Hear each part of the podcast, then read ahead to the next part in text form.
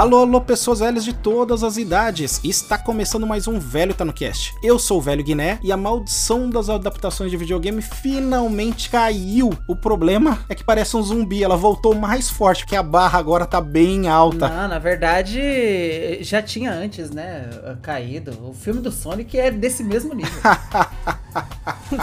Nossa senhora. Tô triste, cara. perdi Tá a a gente tem um hater que piadista. que é isso, cara? Você não curte o filme do Ai, Sonic? Nossa, caramba, coração cara. peludo. Tá bom. Não é que eu não curto o filme do Sonic, né? Que não tem comparação. O filme do Sonic é melhor que o do Mario. Olhe lá.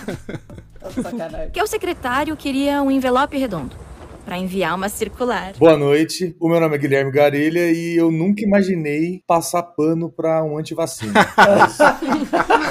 Antivacina é bom demais. Mais Nossa, atual mexeu impossível. muito comigo, foi real. Assim, fiquei, assim, depois, quando, eu- quando eu me dei conta que tinha acabado tudo ali, eu, eu comecei a pensar, falei, não. Pros ouvintes que chegaram aqui já tomaram spoiler, mas se não viu a série deveria ter visto. Então vai ter bastante spoiler do jogo e da série somente do primeiro jogo. Então fiquem tranquilos.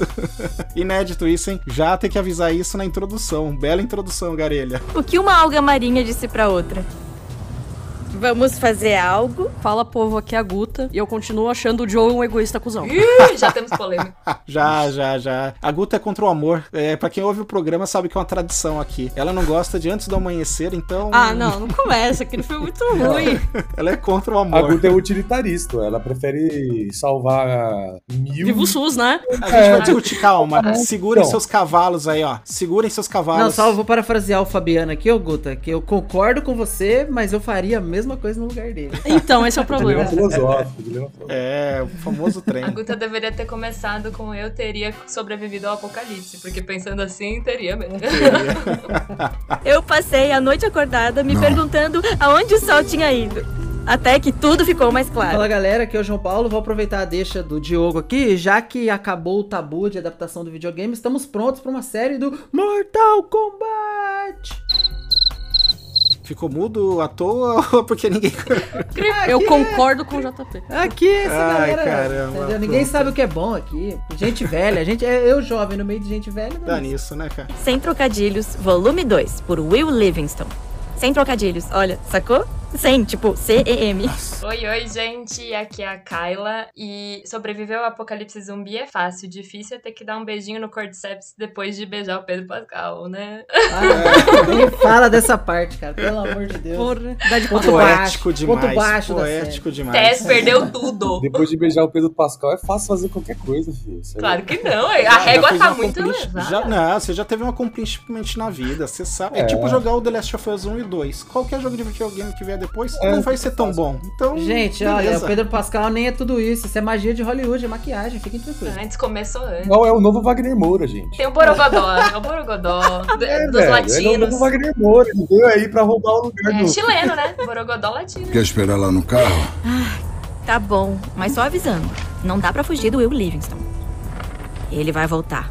E não tem o que fazer pra impedir. É isso aí, caso você não tenha percebido, hoje novamente vamos ter um daqueles temas que pode arruinar o cast e acabar com amizades, porque a gente vai falar da série do jogo The Last of Us aí do HBO Max. E essa pérola que não tem defeitos e quem falar o contrário, acho que vai ter problemas na conexão, vai ser derrubado aí, porque a Fedra, os Hunters e o governo anterior nos ensinaram uma coisa, a democracia não presta. Então falou mal de The Last of Us a série, tá fora. Ah, falando. Afinal, não tem nada mais de velho do que dizer defender essas coisas horrorosas, né?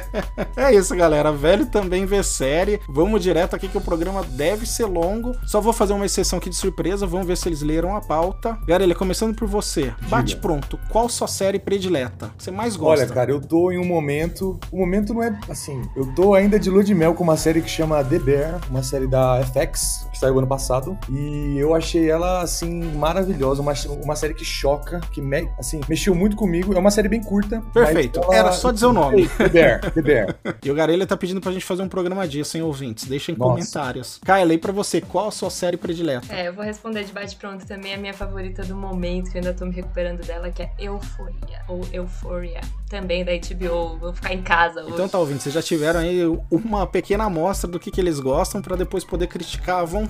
Ah, cara, fica em casa. Isso. vontade. Pode mandar xingo no Twitter deles.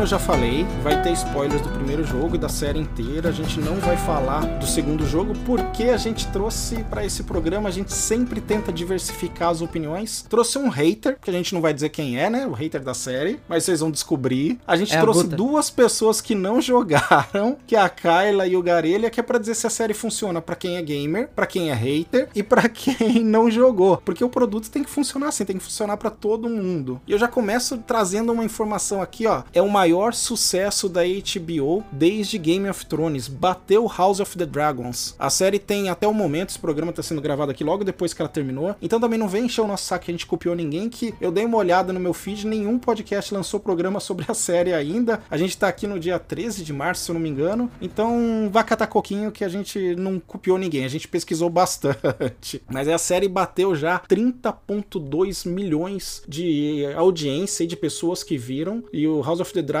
bateu 29 milhões. Então, quer dizer, a série tá indo bem. Ainda é uma audiência menor que o do jogo, né? Os dois jogos, os dois, né? The Last of Us deve ter 15 jogos, 14 versões do 1 e uma do 2. Bateu 37 milhões em venda. Então, tá pau a pau aí. Praticamente o número de gente que viu o número de gente que comprou. Acho que tem uma tendência a aumentar a visualização agora que saíram todos, porque tem a galera que espera pra fazer o binge watch, né? Tipo, pra ver todos de uma vez, assim. Eu só não esperei porque eu sabia que eu ia tomar muito spoiler, mas se eu tivesse fora do Instagram, das redes sociais, eu teria esperado tranquilo, assim, pra assistir. E aí ia ficar fora do programa ou ia ter que deixar de trabalhar pra conseguir ver É, exatamente. a tempo de Ah, gravar. mas é bom assistir domingo a domingo. Eu acho que dá um, um tempo de você refletir, de você comentar com outras pessoas. Eu acho que é, é melhor do que assistir tudo de uma vez. É a nossa discussão eterna aqui, Kyla. Qual que é o melhor modelo? Quase todo mundo que participou do cast aqui acha que o melhor modelo é um modelo semanal, tanto para a plataforma, porque ela ganha, né, vira tema aí por semanas. Aqui foram nove semanas no, no olho de todo mundo falando sobre a série, até quem não jogou, quem não nem gosta de videogame. Então, a gente acha que é o melhor modelo. Eu concordo também. A HBO deve concordar também, porque o Buzz.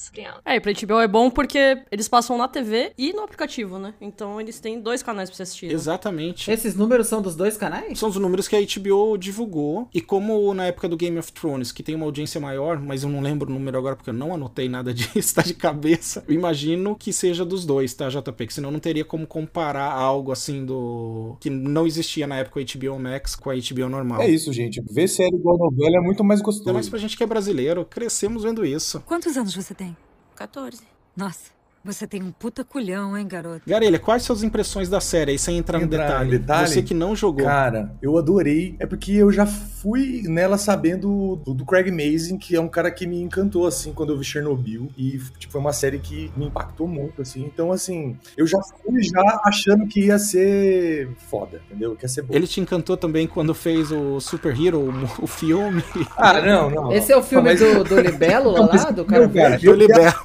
Então, mas é que eu dei a sorte de conhecer ele com o Chernobyl. entendeu? Todo Então, mundo em Pânico 3 e 4 também, você é, curtiu? todo mundo em pânico. Nossa, desses filmes pra, pra Chernobyl? É. O que aconteceu com esse cara, velho? Que tragédia que ele teve na vida. Depois ele cresceu, ele fez o, o roteiro de Se Beber no Caso 2 e 3, que são ótimos. Então ele foi crescendo. Mas de dirigir, ele dirigiu só Super Hero e os especiais aí. É, jovem, né? E você, Kyla, que não tinha jogado também, suas impressões aí da série. eu tava com bastante expectativa, porque apesar de eu não ter jogado, eu maratonei game, as gameplays todas, do primeiro e do segundo. E assim, eu tava com bastante expectativa pra adaptação, porque tem essa maldição aí de toda adaptação de jogos de videogame não ser bem sucedida. E eu achei que foi muito bem sucedida e mais, eu acho que eu vou, eu vou dizer que resgatou é, o tema do porquê que a gente ainda precisa falar de apocalipse zumbi. Inclusive, essa era uma das objeções que as pessoas faziam pra mim, tipo, ah, mas eu não vou assistir essa série porque eu não curto série de zumbi. E aí eu falava, não é uma série sobre zumbis. Inclusive, É acho sobre que esse infectados.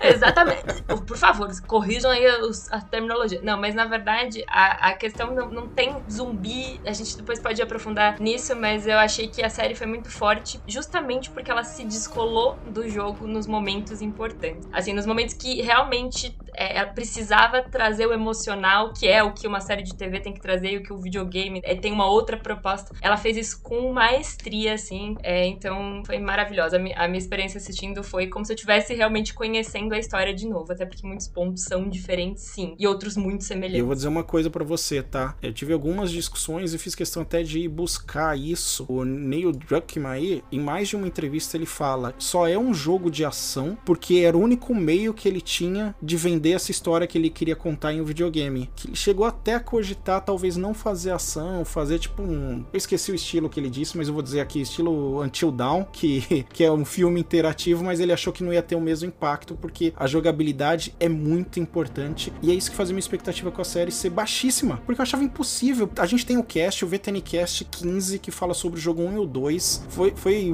um cast difícil de fazer, que demora horas, acho que tem tipo 2 horas e 20 de programa, mas que a gente discutiu bem esse ponto e eu falo com todas as letras que eu achava impossível a mídia digital, a mídia digital, a mídia filme, série, trazer esse impacto. Eu achava até que a série tinha alguma chance por ter um espaço maior, que filme era impossível. E eles, na minha visão, conseguiram com maestria. A série tinha a chance de ser melhor porque era da HBO, né? Porque se fosse da Netflix ia ser uma bosta, né? Vou concordar, né? Ah, tem Meu coisa Deus. boa, que não pode não ser perfeita, tipo Sandman. Não é perfeito, mas é bom. É, é, é assim, eu, eu ouvi bastante gente, e a gente viu, acompanhou nos grupos do WhatsApp, etc., que justamente reclamou dessa pegada da série, que não tinha tanta ação, não tem, tem- nem aparece tanto, o infectado não tem tanta ênfase. Mas é bem isso, tipo assim, a ação, o tiroteio, é porque é o videogame. Se você não tiver alguma ação pra executar no videogame, você se descola do jogo e sai fora, né? Você troca. Mas pra série não precisa ser exatamente assim. A história não é o Joe e a Ellie cruzando os Estados Unidos pra assassinar zumbi. A história Isso é é, totalmente Evil. diferente. Isso é um cenário pra história deles, entendeu? Eu acho que esse que é o importante, que, que foi extremamente bem adaptado pra série. Mas foi uma coisa que eu discuti muito com uma amiga minha da Kai, isso. Que ela falou, ah, tinha momentos que poderia ter mais zumbi, né? Podia ter mais infectado. Não, não precisava. Não precisava ter mais infectado. Tipo, a cena do... Cena de shopping, coisa do gênero, assim. Tipo, Já ah, podia ter beijo. mais. Não precisa, não precisa. Pra mim poderia ter um pouquinho mais de infectado, a gente entra no detalhe dos episódios aí pra, pra falar quando poderia, pelo menos quando eu acho que poderia ter tido ou não infectado, mas o Neil Druckmann, pra quem não sabe, até ele exibiu com as pessoas que se- fizeram a dublagem e o motion capture, né, a captura de movimento no teatro. Ele fez uma exibição porque pra ele o importante é a história e ele deixa claro, é um jogo sobre relacionamento pessoal, não é sobre o infectado. Tanto que eu fiz questão de trazer um infectado que fosse que começasse essa pandemia com algo que tem o pé na realidade, que eu- todo mundo já falou, já leu nos últimos 10 anos sobre o vírus Cordyceps, que é um fungo que contamina e contagia de alegria. Oba! insetos e faz esses insetos trabalharem como vetores dele para se espalhar até que morre e isso a série traz assim a explicação imediata. Já vamos cair aqui no episódio 1. Eu achei o episódio 1 que chama Quando estiver perdido na escuridão, tem nota no IMDb 9.2 e no Rotten Tomatoes tem 100% dos críticos. Então assim, arrebentou em crítica. E eu acho que o começo ajuda muito. Eles fincam o pé na realidade ao trazer aquele infectologista e o cara que cuida de fungo, que eu não tenho nem ideia. Pra mim, quem cuidava de fungo era cozinheiro que fazia molho fungo. Mas puxando esse ponto que você trouxe, Diogo, sobre a realidade, eu achei que, na verdade, aí que tá o grande trunfo dessa série em relação a outros produtos culturais que a gente já consumiu, já viu de sobre zumbis no cinema ou na- no mundo da série, como The Walking Dead, Madrugada dos Mortos, que é um clássico, e que também soube trazer o apocalipse zumbi pra abordar questões da sociedade, né? E a- o apocalipse zumbi ao longo da história foi usado pra abordar questões como vulnerabilidades, né, da nossa sociedade, racismo, capitalismo, efeito de guerra, né? Mas eu achei que The Last of Us pegou a, a realidade como pano de fundo, assim, até no cenário, a forma como eles fizeram a maquiagem dos infectados, é, mantendo partes da humanidade ali, você percebia, acho que isso também é algo, a série como um todo trouxe em todos os episódios, essa coisa do tipo, tem alguém que foi humano ali, ne- nesse zumbi, então assim, eu acho que essa, essa questão da humanidade foi o que mais destacou, e da realidade, né, então todo o pano de fundo de foi uma pandemia, e agora a gente consegue se conectar com isso muito mais fácil, embora a gente saiba que é muito difícil o Cordyceps se desenvolver, se evoluir na vida real, ao ponto de controlar um organismo complexo como o organismo humano, é, é, é completamente factível, porque a forma como eles se organizam é algo que a gente viu acontecer na pandemia de outras formas, assim, a, a, a sociedade que não aprende a ser humano nem nesses momentos de crise. O Kaela, mas você citou um, um ponto aí que me chamou muita atenção também, que, que é esse lance da, da maquiagem dos, dos infectados. Quem fez a, a maquiagem é, o, é um cara que chama Barry Gower. Esse cara é um monstro. Foi ele que fez o Vecna do, da quarta Stranger temporada do. Isso. Olha a Ele informação fez o Rei da. Noite de God também. Ele, ele já fez vários trabalhos que já estão marcados aí na, na história de quem consome, né, esses produtos. E, enfim, ele é um cara muito bom. Cara, ele é cultura. Eu fiquei surpreso quando, quando eu descobri que foi ele que fez isso, tá ligado? Só por curiosidade aqui, os dubladores dos clickers aí, dos infectados, foram os mesmos, tanto pra fazer o macho quanto a fêmea, eles usaram os mesmos. Não, não foram buscar gente nova pra fazer isso, pra que ficasse igual ao jogo, o som. Eu não sei porque eles não usaram o som do jogo já, né? Mas- Eles usaram uns fãs, né, pra fazer os clickers na série também. Isso, os poucos clickers. Ninguém vai vir atrás de você, não, né? Tipo mãe, pai, namorado.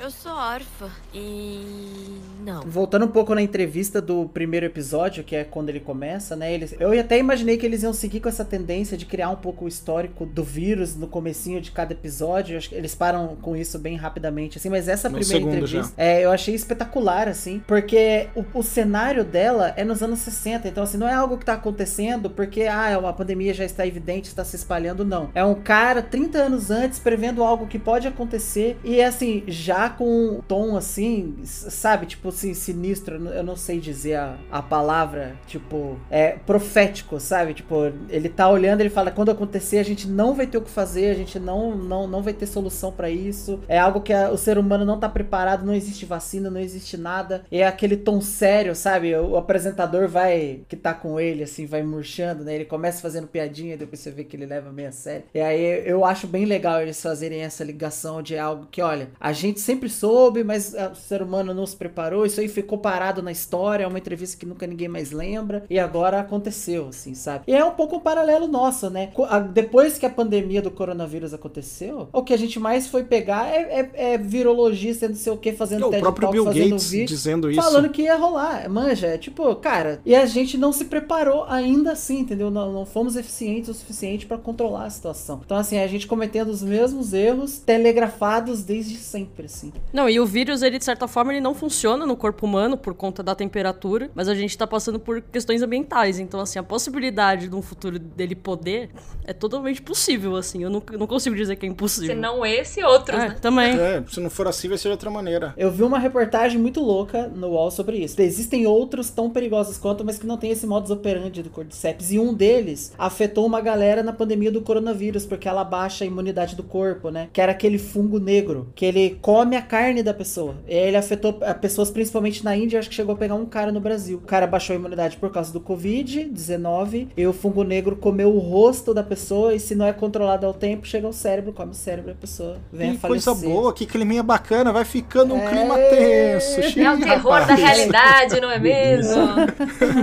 Esse episódio, primeiro aí, é, foi pra ganhar quem era fã do jogo e quem não era. Porque as coisas que eles alteraram, tipo, o Joel, como já falamos em algum momento, falaremos, o Pedro Pascal, não, o Joel, ele é chileno. Não dava pra Sara dele ser loirinha, né? Dos olhos claros e tudo mais. Então eles já adaptaram a Sara, a menininha rouba a cena. Acho a introdução, a amostra que eles já dão, olha só, a gente vai estender um pouco o mundo do jogo. Vamos trazer mais coisa. E traz o antes da Sara pra você se conectar com ela. Eu acho magnífico. E eu já vi duas vezes, já vi alguns vídeos da- de, de uns gringos debulhando os episódios. E uma coisa que eu não tinha reparado, que eu só vi na segunda vez, é que quando ela tá na sala de aula, já tem um cara infectado. Um rapazinho que fica mexendo a pulseira com um tremelique assim e que fica jogando na cara dela. Eu não percebi isso a primeira vez, só fui ver a segunda. Caramba, então é muito bem construído. Mas é que é um roteiro que vai, que vai dando pistas. Ele, ele nunca mostra a totalidade do, do prólogo. Aquela velhinha que é vizinha da, da Sarah, quando ela tá lá, a câmera nunca foca nela. Só foca na, na velhinha quando ela já tá no modo. no modo zumbi. Isso, É que você exatamente. descobre junto com o protagonista. É. Só vai mostrar realmente quando o protagonista descobre também. Exatamente. Você não vê antes. Quando a Sarah vai na cidade, né? Os detalhes, as sirenes, a cidade ela tá ali alvoroçada, mas não é nada é, agressivo. Já fala que começou na Indonésia, que é, Isso, em. Jacarta, que foram os primeiros sinais. Não é nada aquela, aquela coisa extravagante que a gente vê nos filmes de, de apocalipse, que é o mundo acabando, aquela correria. Não, não, não tem isso, né? É verdade, né? Ela vai no relojoeiro e o cara tá fechado, né? Não quer aceitar ela por porque isso já tá tendo. envolve, Por isso que envolve. É É bem um prólogo, discreto. é um prólogo maravilhoso. uma coisa que eu achei sensacional quando desse primeiro episódio eu vi o PH Santos debulhando ele, e aí a segunda vez que eu vi ficou bem claro, depois que alguém fala, né? Depois da onça morta, todo mundo é caçador, não adianta. É verdade. É, como o relógio do Joel e o tempo tem destaque nesse episódio. O tempo todo tá mostrando um re- o tempo todo tá mostrando um relógio, eles estão falando sobre tempo, sobre urgência, sobre o Joel nunca tendo como ficar com a filha, mesmo no dia do aniversário dele, que é ali ele planejava fazer alguma coisa e não fez. Eu acho muito bem construído. É tão bem construído, tão sutil que eu confesso que eu não percebi a primeira vez. Eu fui perceber a segunda e ainda assim, porque eu tinha visto antes esse vídeo do PH Santos debulhando aí o primeiro episódio. eu acho que o pulo do gato, vou dizer assim, que, que eles fizeram foi que a gente no jogo se conecta com a dor do Joel. É a dor do Joel perder a filha, e é isso que faz com que você crie ali uma empatia por esse personagem que é duro. Ele é en- endurecido e depois toma decisões questionáveis ou não.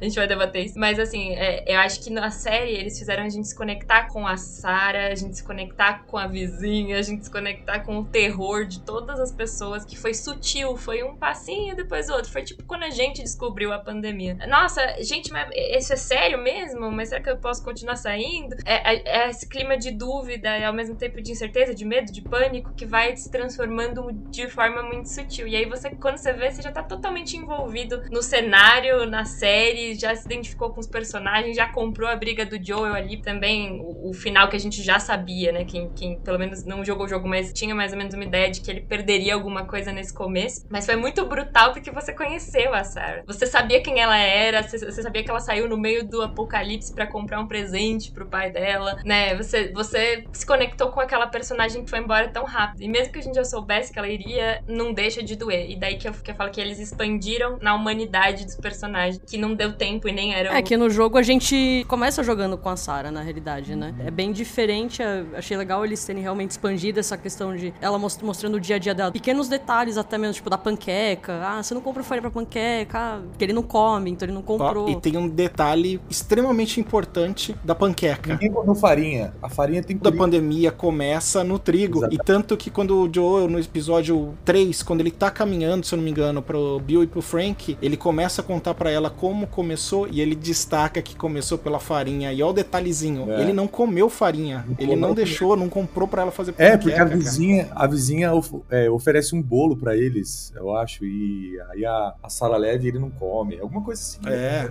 então é legal essa dinâmica e já começa a mostrar alguns detalhes sutis. A caminhonete do irmão do Joel tem um adesivo lá, Isso. Operation Desert Storm, se eu não me engano, que ele participou, ele foi pra guerra, entendeu? É uma guerra anterior do que o Tommy foi no jogo, porque outra decisão foi colocar em 2003. E aí eu vi por que que eles fizeram isso. Segundo Neil Druckmann, né, que é o diretor do jogo, roteirista da série, roteirista do jogo, e o Craig Mazin, que é produtor e roteirista junto com ele, e o Craig dirige até o episódio 1. A decisão de mover para 2003 é porque, por pesquisa, as pessoas se conectam mais quando o ano que se passa é o mesmo que está. Então, 2003, 20 anos depois na série, ia bater com 2023. Então, as pessoas iam se conectar mais, mesmo que seja um futuro apocalíptico. E para eles era mais difícil fazer isso, porque carros, não podia ter carro após 2003. Que nem o Walking Dead que passou anos com uma Tucson que era de dois anos depois da série ter, sido, ter tido apocalipse. Então eles não queriam cometer esse erro. E segundo, 2003 foi bem quando tava em discussão aí os, os atos patriotas após o 11 de setembro de 2001. Então foi essa decisão dos produtores da série. No mundo de 2013, ainda não tinha vindo essa onda pró-direita maluca aí, não a direita tradicional, a direita maluca. Então era um mundo que as pessoas estavam exatamente questionando isso, que dificilmente a Fedra e o governo iam conseguir fazer o que fizeram sem ter muita resistência. O mundo de 2003 não. As próprias notícias que aparecem estão dizendo, ah, ato terrorista. Então eles tinham um mundo perfeito para implantar aquela, tentar implantar aquela ditadura de emergência da Fedra. Olha o nível de Paranoia, detalhes né? que eles paranoia- foram. Paranoia norte-americana do pós. Mas o que eu achei engraçado, Diogo, é que essa, essa ditadura da Fedra, quando ela é derrubada, mais futuramente na série, é, Vem não, outra, Tem a, tem a, da, a, dos, a dos rebeldes,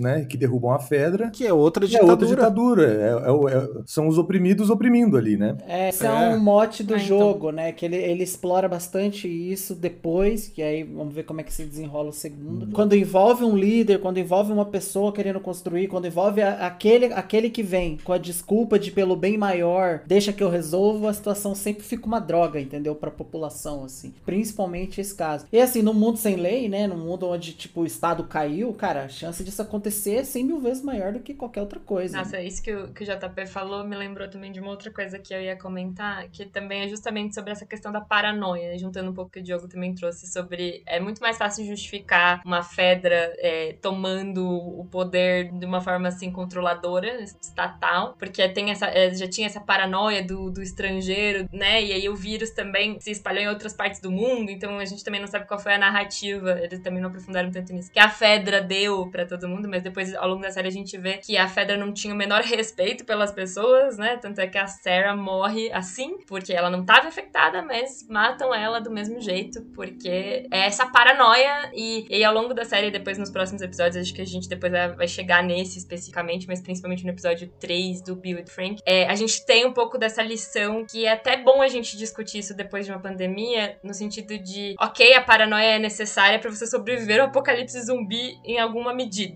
mas não deixe tudo que você tem de humanidade ir embora por causa dessa paranoia, senão esse ciclo vicioso vai ficar independente de ter uma cura ou não para esse fungo, no caso, porque vira uma questão de poder. Então os vagalumes contra Fedra, Fedra, e tem outros rebeldes inclusive na série, que também é um outro foco de resistência. Então, mais uma vez, é uma questão sobre a nossa dinâmica tortuosa enquanto sociedade capitalista. É o medo humano, né?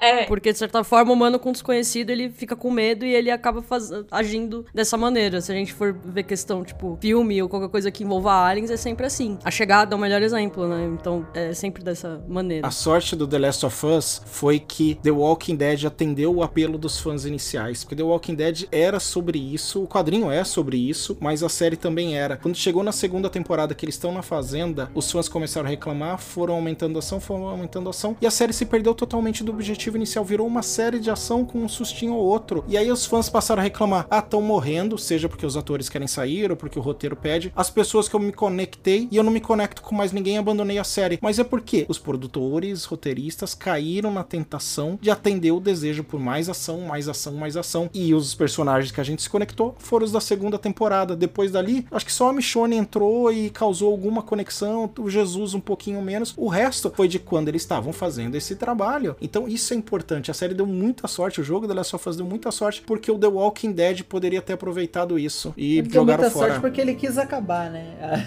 Acho que esse é o principal do seriado.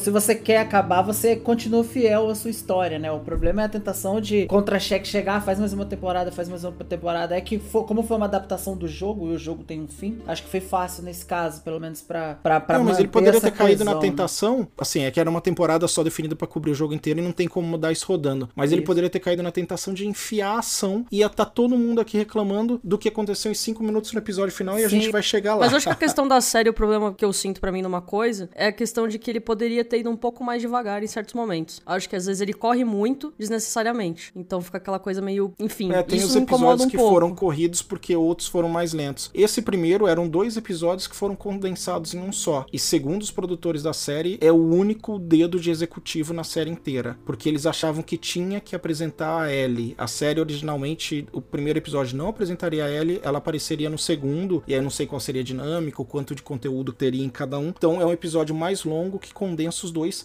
E eu acho um episódio perfeito na introdução dos personagens, na introdução do mundo. A gente vê o Joel com a filha. Quando aparece o Joel de novo, ele tava carregando a filha a última vez que ele aparece, 20 anos atrás, chorando, desesperado porque perdeu. Quando vai aparecer ele de novo, ele tá carregando aquele menininho que tava infectado e que foi morto pela Fedra. E ele tá sem sentimento nenhum jogando o molequinho no fogo. Tipo, pegou uma carga e jogou no fogo. Que outra pessoa não quis fazer isso. Ele falou: não, não tem problema, tipo, vou e jogo. A introdução da Tess já mostra como que ela é, assim, sem falar, sem gastar tempo, você já sabe como que a Tess é. A introdução da Marlene, a introdução da Ellie, pra mim funciona tudo muito bom nesse primeiro episódio. Eu achei legal que eles introduziram a Tess com o Robert junto, assim, né? Então achei isso. Já cortaram um caminhão do, É, então. de tempo do jogo, né? E já te deram o- a história do mundo, como que é. São contrabandistas e o mundo é assim agora, galera. Não tem esse negócio de preto no branco, tem muitos tons de cinza, tem mais de 50. Mas, gente, falando de apresentação de personagem, queria trazer essa questão aqui. O que vocês acharam nas pequenas mudanças de personalidade nos personagens? Porque tiveram algumas mudanças sutis, né? De personalidade, vou, vou colocar aqui da Ellie, principalmente. Ela é, eu acho, mais adolescente do que ela era no jogo. Vocês tiveram essa impressão? Eu acho que ela é mais cômica, mais durona. Eu achei ela ácida igual. Eu achei extremamente fiel a Achei Ellie também. do 1. É que no 2, a gente não vai falar, mas vai ela falar do dois, muda esquece de o dois. personalidade. É, no 2, é- pra mim, a É personalidade que ela dela, então, cresce, é. né? Aí, Ela cresce, ela muda. Aí ela não é tem- mesmo, é. Ela tem 19 anos, aqui ela tem 14, sabe? Então, pra mim, tá- ela faz as mesmas piadas, ela tira onda Também com a achei. cara do Joe, ela tem o livrinho dela. Pra mim, assim, eu não notei. Eu não notei que houve uma diferença grande, assim. Assim como no seriado, no jogo, ela é badass também. Ela é corajosa, não sei. Mas né? na série, assim, eu que não joguei o jogo, por exemplo, eu tive uma, uma percepção de que a Ellie, ela é uma menina que, ao contrário do, do, do Joel, ela, ela gosta desse mundo. Desse Eu não mundo, tive essa desse mundo não. acabado. É, ela se interessa pelas coisas que passaram. Ah, Ela então, brinca. ela gosta do passado, ela, Ela- quer saber. Então, exatamente. Eu acho que tem uma coisa de que, é, além dela, dela ser a cura, eu acho que dá pra fazer até uma, uma relação com ela, de que ela é a cura justamente porque ela é a personagem que quer viver. Ela é a luz.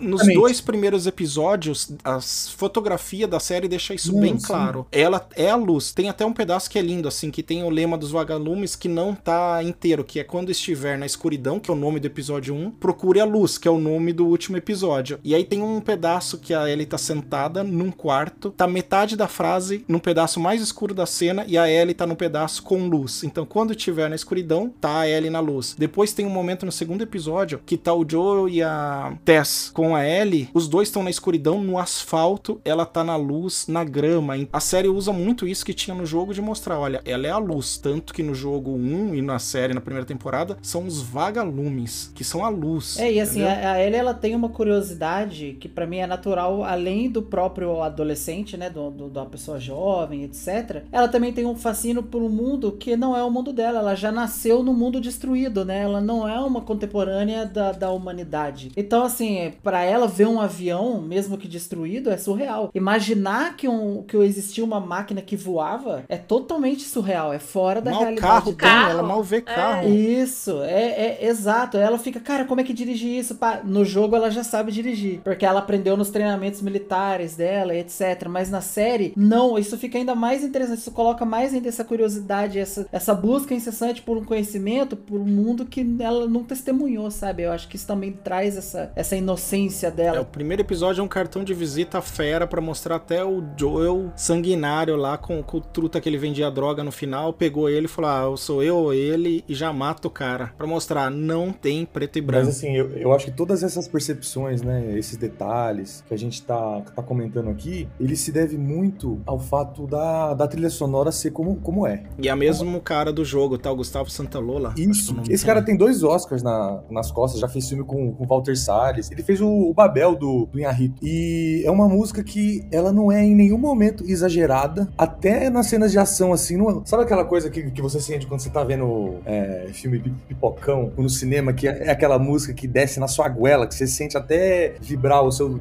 dedo mindinho do pé, assim, aquela coisa... ah, não é Efeito nada Zack assim. Snyder, né? É, A trilha É. da baleia.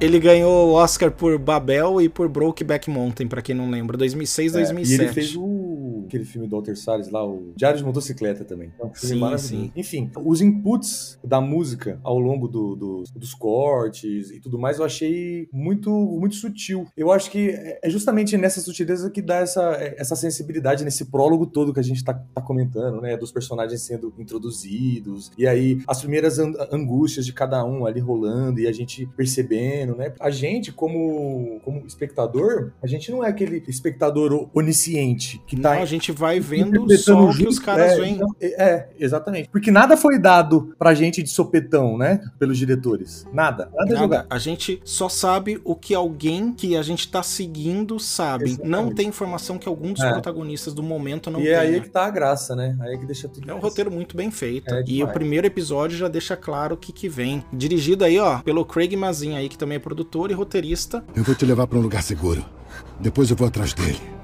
E aí o segundo episódio, que chama Infectados, foi dirigido pelo Neil Druckmann. Diretor aí do, do jogo 1 e 2 e do Uncharted 4 também. Foi a estreia dele, né? Como diretor, esse nesse episódio, se eu não me engano. Produto live action, sim, porque ele dirigiu um- uma animação do Uncharted e dirigiu os jogos, né? O 1, 2 e o 4 aí. E, assim, a direção de jogo de videogame hoje em dia é bem próxima, eu acho que é direção de cinema, né? Por causa da parte de motion capture. E dirigiu no teatro também os caras, então não sei o quanto era difícil pra ele ele dirigir aqui a série. É um Sim. episódio que eu acho bom. É assim, pra mim o, o episódio 2, cara, ele é um dos que eu menos gosto, assim. Eu acho que eu E deixei é o claro- segundo mais bem avaliado, hein, JP? É, Bateu ele é- 9.1. eu- né? mas eu acho que eu deixei isso claro no, no, no, no- no grupo no momento que ele saiu, que a gente conversava lá. É assim, e o 3, ele evidenciou ainda mais um defeito que pra mim ficou muito grande na série, que é a presença da Tess. Assim, eu acho que o jogo trabalha a Tess muito melhor do que o seriado. Eu é assim, no vejo jogo. isso. Pra mim, a Tess no, no jogo é a mesma coisa que na série. Nenhum dos dois eu vejo a Tess. Talvez eu esteja com a memória ruim. E eu te interrompi justamente pra você poder me explicar. Você e a Gota que também concordou com você. Eu não lembro de algo diferente no jogo que seja do que mostrado aqui. Que assim, no jogo você você tá acompanhando o gameplay e a Tess ela segue com você. E assim, enquanto vocês estão caminhando,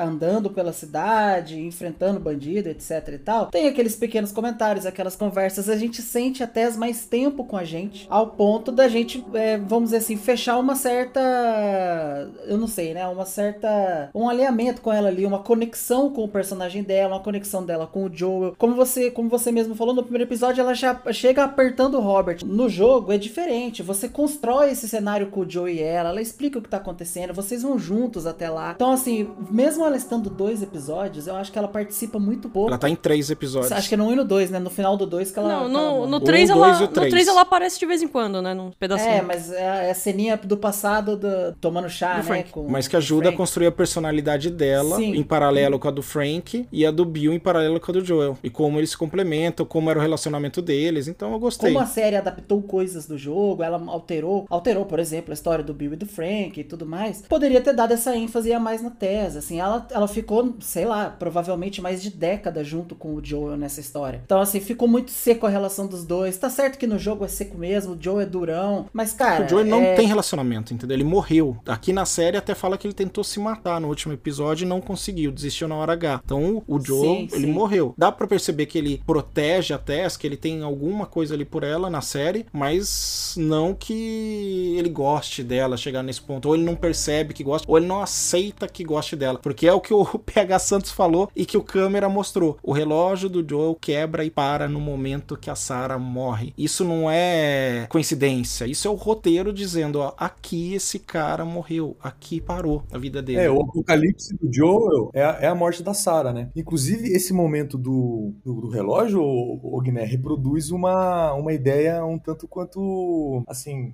um pouquinho anacrônica nos dias de hoje, mas que ainda tá bastante encrostada aí no, no- Principalmente em quem faz parte da mesma geração do Joel, né? Esse dilema ocidental de que sem os filhos, né? Sem a criança, sem alguma coisa, tem alguma vida nova, não há perspectiva de, de futuro, não tem esperança. Vai bem nessa linha aí. Mas, tipo, toda essa exposição é extremamente dramática, né? Do jeito que tem que ser. Pra finalizar, assim, né, tem a questão do, do beijo, que pra mim não fez sentido nenhum, não teve justificativa, a explicação não é boa, Beijo- não- isso não constrói nada pra depois, é um bagulho que... O sacrifício da Tess. O Ah. infectado vai e beija. Os produtores defenderam, né? O Craig Mazin e o Druckmann disseram que eles quiseram, era um personagem que eles tinham carinho e não queriam que fosse estraçalhado. E como a infecção no Last of Us não é pela mordida em si, é pela mordida e o que passa ali, né, no, na, na boca, tanto que pela unha não passa. Assim, se arranhado não teria um problema. É pelo que tá na boca, que é onde o fungo vai. Então eles quiseram reproduzir isso. E até tem uma entrevista deles na, na- naquele Collider lá que eles falam que não, foi uma decisão poética, eles sabiam que ia ser polêmica. E é isso, que eles acham que é um detalhe pequeno que desagradou pra algumas pessoas, mas que a série é muito mais que isso. Mas eu acho que o problema do 2 também é a questão de, tipo, começo, eu acho totalmente desnecessário. Eu não quero saber aonde começou. Por que, que vai começar na Ásia? Começa aí. A gente já teve uma pandemia que começou na Ásia. Não acho que precise mostrar esse início pra mim. Eu não me importo. No jogo, a América do Sul, o Marco Zero, eu acho, né? É acho que eles pra eles não faz sentido, porque esse fungo não viria do milho, né? Não teria como vir do milho, ele teria que vir da farinha. E as maiores fábricas do mundo de farinha estão lá na região da Indonésia. E a Indonésia, pra quem não sabe, sempre é o primeiro país ali, o primeiro conjunto de ilhas afetado pelas mudanças climáticas. Sempre. Tudo que depois chega pra gente primeiro passou por eles. Foi só uma maneira deles for colocarem, dummies. tentarem colocar mais realidade. Precisava ter? Não precisava. O que é legal dessa introdução é o fato de que a mulher que é especialista, que tá no lugar, ela fala, ó, a única solução é jogar bomba e eu quero ir ver minha mãe pra me despedir. Mas Acabou. eu acho que o problema, a questão é essa. Tipo, eu acho que não precisava mostrar. Aqueles 10 minutos iniciais poderiam ter usado pra outra coisa. Tipo, pra aprofundar um pouco mais a Tess, pra fazer um final melhor do episódio,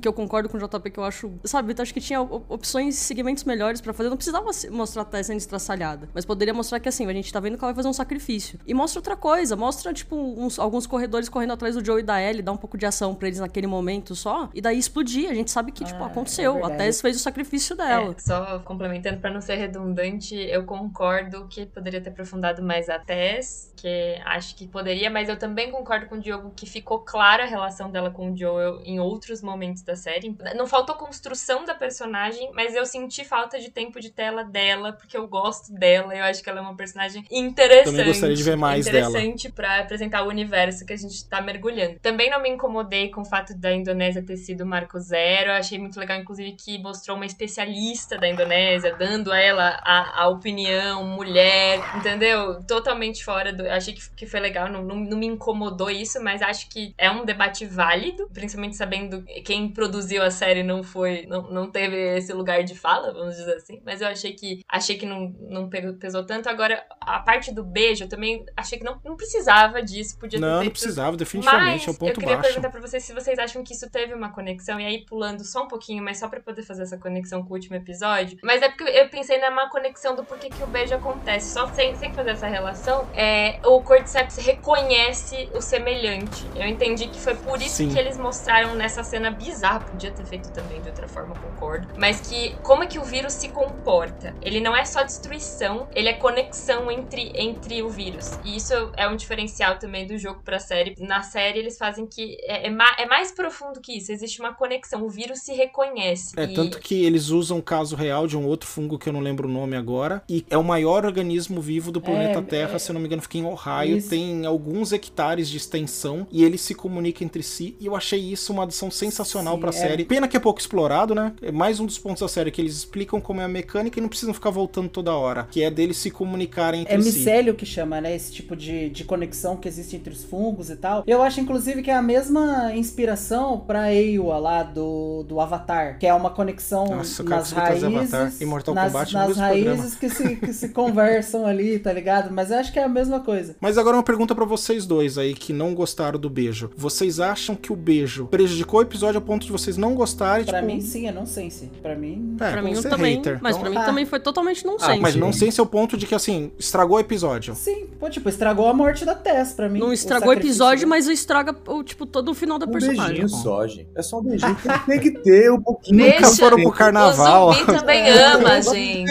É, o infectado também O ama. infectado também ama. Um ponto aqui, ó, que a gente não falou. Kudos aí pra Ana Torv, que faz a Tess, porque o pouco tempo que ela teve de tela, ó como ela chamou a atenção e causou até uma lembrança de algo que não aconteceu no jogo, que não teve esse aprofundamento todo. E a atriz roubou tanto a cena que a gente queria mais tempo com ela. Eu concordo com vocês, eu também não gosto do beijo, mas pra mim é algo tão pequeno no episódio que, que o sacrifício dela é muito maior que tudo isso. Se ela ia morrer esquartejada, se ela ia morrer com beijo, se ela ia morrer. Não gostei do beijo? Não gostei, deixando bem claro. Mas pra mim isso não, não apaga o episódio. Esse foi o episódio onde a gente acabou tendo o maior contato com infectados, né? Porque a, a partir daí eles vão ficando bem mais em segundo plano na Bem série lembrado, e tal. JP. Tem uma questão que no jogo existe e que na série foi cortada, que aí eu não lembro o motivo, o, Diogo pode lembrar depois. Eles passam por várias partes subterrâneas da cidade e tudo mais, e no jogo, o Garelha não, não tem informação, existe um outro contexto que é o esporo, né? Tipo, o, o- fungo solta uma espécie de esporo no ar que não pode ser respirado. Então todos os personagens usam uma máscara quando eles vão pra local fechado que tem infectado. E eu acho que isso poderia ter sido um motor de, de narrativa de alguma forma. Mas como a série decidiu não colocar tanto infectado assim, eles acabaram banindo a questão do esporo. A questão né? do esporo eles tiraram porque ele falou que tá tudo muito fresco na cabeça das pessoas o Covid. O Covid que é um vírus muito. Isso não é um vírus, né? Infecção por fungo não é um vírus. Mas o Covid, que foi um vírus muito menos resistente, ainda assim tinha toda uma série de procedimentos que a gente precisava fazer quando chegava em casa depois de ter saído. De limpar alimento, de um monte de coisa. Imagina um esporo que é físico. A série ia cair pra galhofa de só colocar a máscara e vai, anda, depois tira a máscara e tá beleza a roupa. Então, ou eles seguiam com a pegada real de que então, não, eles saíram de casa, vão ter que tomar um banho, sabe-se lá onde, trocar a roupa, jogar aquela roupa fora, incinerar. E eles consultaram especialista que se existisse um fungo que realmente passasse por esporo, aí não tinha nada sobrevivente da humanidade. Era impossível sobreviver justamente por essa questão. E aí diz que ainda conversaram e tinha o plus, que pros produtores, pros executivos, porra, você vai ficar colocando máscara no Pedro Pascal toda hora de novo, já não basta o Mandaloriano. Vamos castrar o cara que a gente contratou. Aí eles falaram, a gente pesou e achou que não ia precisar fazer isso porque era um nível de dificuldade que ou a gente partia pra galhofa, suspensão da descrença maior, ou a gente não colocava. Pensaram no pior caso e resolveram eliminar. E né? o spoiler era uma coisa que eu acho que era muito importante no jogo pra ajudar a crescer a tensão. Porque como o jogo ainda tinha um foco na ação e no suspense bem maior do que a série, sem o esporos o jogo seria outra coisa. Seria bem pior, eu concordo. Porque tem hora que você nem precisa mostrar os infectados, é só ter É, esporo. de certa forma, na verdade, a única que não ia usar máscara é a Ellie, né? Porque ela não precisa, né? Exato. É, no jogo ela não usa, né? É, ela nem- só nem usa põe. depois, mas Ah, ela começa usando, daí depois, em algum momento, ela perde, e aí ela fala, ah, já tô sussa mesmo. É assim, quando entra, você entra numa área que tem esporo, eles falam, ó, tem esporo, coloca a máscara. Aí é aquele momento que você já sabe como jogador. É quando normalmente tem instalador, né? Principalmente, que é, que é o que mais falta esporte. Sabe o que é legal? Eu lembrei aqui agora, no programa, acho que 15 que a gente falou aí, né, do The Last of Us do jogo, a gente ia acabar o programa, tava muito próximo e alguém lembra. Fala, nossa, calma aí, a gente tá acabando o programa, falou do jogo 1, jogo 2, e em nenhum momento a gente falou dos infectados. Então quem ouvir vai ver isso. E agora a gente tá falando bastante dos infectados, muita gente, não aqui, mas muita gente fora reclamou dos infectados, eu achei isso engraçado. Ironia, né? Quem são e Frank? E aí a gente vem pro episódio que é alvo dos haters, assim, dos homofóbicos, sei lá como chama hoje em dia, que é a história do Bill e do Frank, que pra mim é algo inacreditável. Começa pela atuação do Nick Offerman, que faz o papel do Bill e eu não sabia que ele era capaz de fazer isso. Tô vendo o Parks and Recreation aí por sugestão do JP, e que cara bom. E depois o Murray Bartlett, que faz o Frank também, a gente falou da tese e é bom ressaltar esses caras, porque que trabalho, que episódio. É dirigido pelo Peter Hoare, que é outro que também não fez nada que denunciasse que ele ia conseguir dirigir um episódio desse. Ele fez Umbrella Academy, Manto e Adaga, Altered Carbon. Nossa, a única coisa que ele fez mais ou menos é O Último Reino e Doctor Who. Eu uso dizer que foi o melhor episódio da temporada. Puta, sim, foi o que eu mais gostei também. Esse episódio é demais. Eu assisti depois do almoço e eu quase vomitei meu almoço de tanto chorar. E é um dos episódios que, pelos usuários aí do Metacritic, é o pior avaliado. E é engraçado que a desculpa deles é que não teve ação, que o roteiro é ruim. A Incel é foda, né? A base realista que eles construíram pro Bill sobreviver. O cara já era um survivalist que cresceu e teve o seu auge aí logo após o 11 de setembro. O cara já tava preparado pro apocalipse. E é engraçado, eu não lembro que momento da série que acontece isso, que ele deixa bem claro, não é porque eu sou um survivalist desse que eu sou um maluco de extrema direita. é muito engraçado, série é cara. muito boa. E Isso que ainda nem tinha acontecido esse Mas fenômeno. aí tem um lance de que todo survivalista é meio conspiracionista também. né? Assim, mas nem todo conspiracionista é conspiracionista contra os mesmos pontos Ah, aí, né? sim. maluco que não acredita só em algumas coisas assim. Mas eu acho que essa cena foi muito boa porque ela funciona pro momento que a gente tá hoje. Porque um fala. E um, foi porque feita tá- pro momento é, que a um gente vira tá pro outro hoje. e fala, não, mas é porque você age como se todo mundo do governo fosse fascista. É, mas é! E é o que a gente tá vivendo hoje, nessa distopia maluca, mundial e global que a gente tá aqui, em que realmente a gente tem que desconfiar. Não sei se é mundial e global, Carla. Eu acho que é mais nos países que não investiram na educação pra formar. Ó, o, o programa de Persépolis aí que a gente gravou junto até. É nos países que fazem o que você chamou lá de educação bancária e não educação pra um É, cidadão. é. Bem, Inglaterra, Brasil, Estados Unidos, Itália. A América do a Sul, gente no vai- geral, teve essa tendência aí que já reverteu. Mas não vamos cair nisso, que senão vai outro programa. Quem quiser ouvir o programa de Persépolis, o Bill e o Frank. Que história linda. Mas o Bill, e ele é um cara que espera o fim, né? Que espera a merda acontecer. E aí, quando a merda E acontece,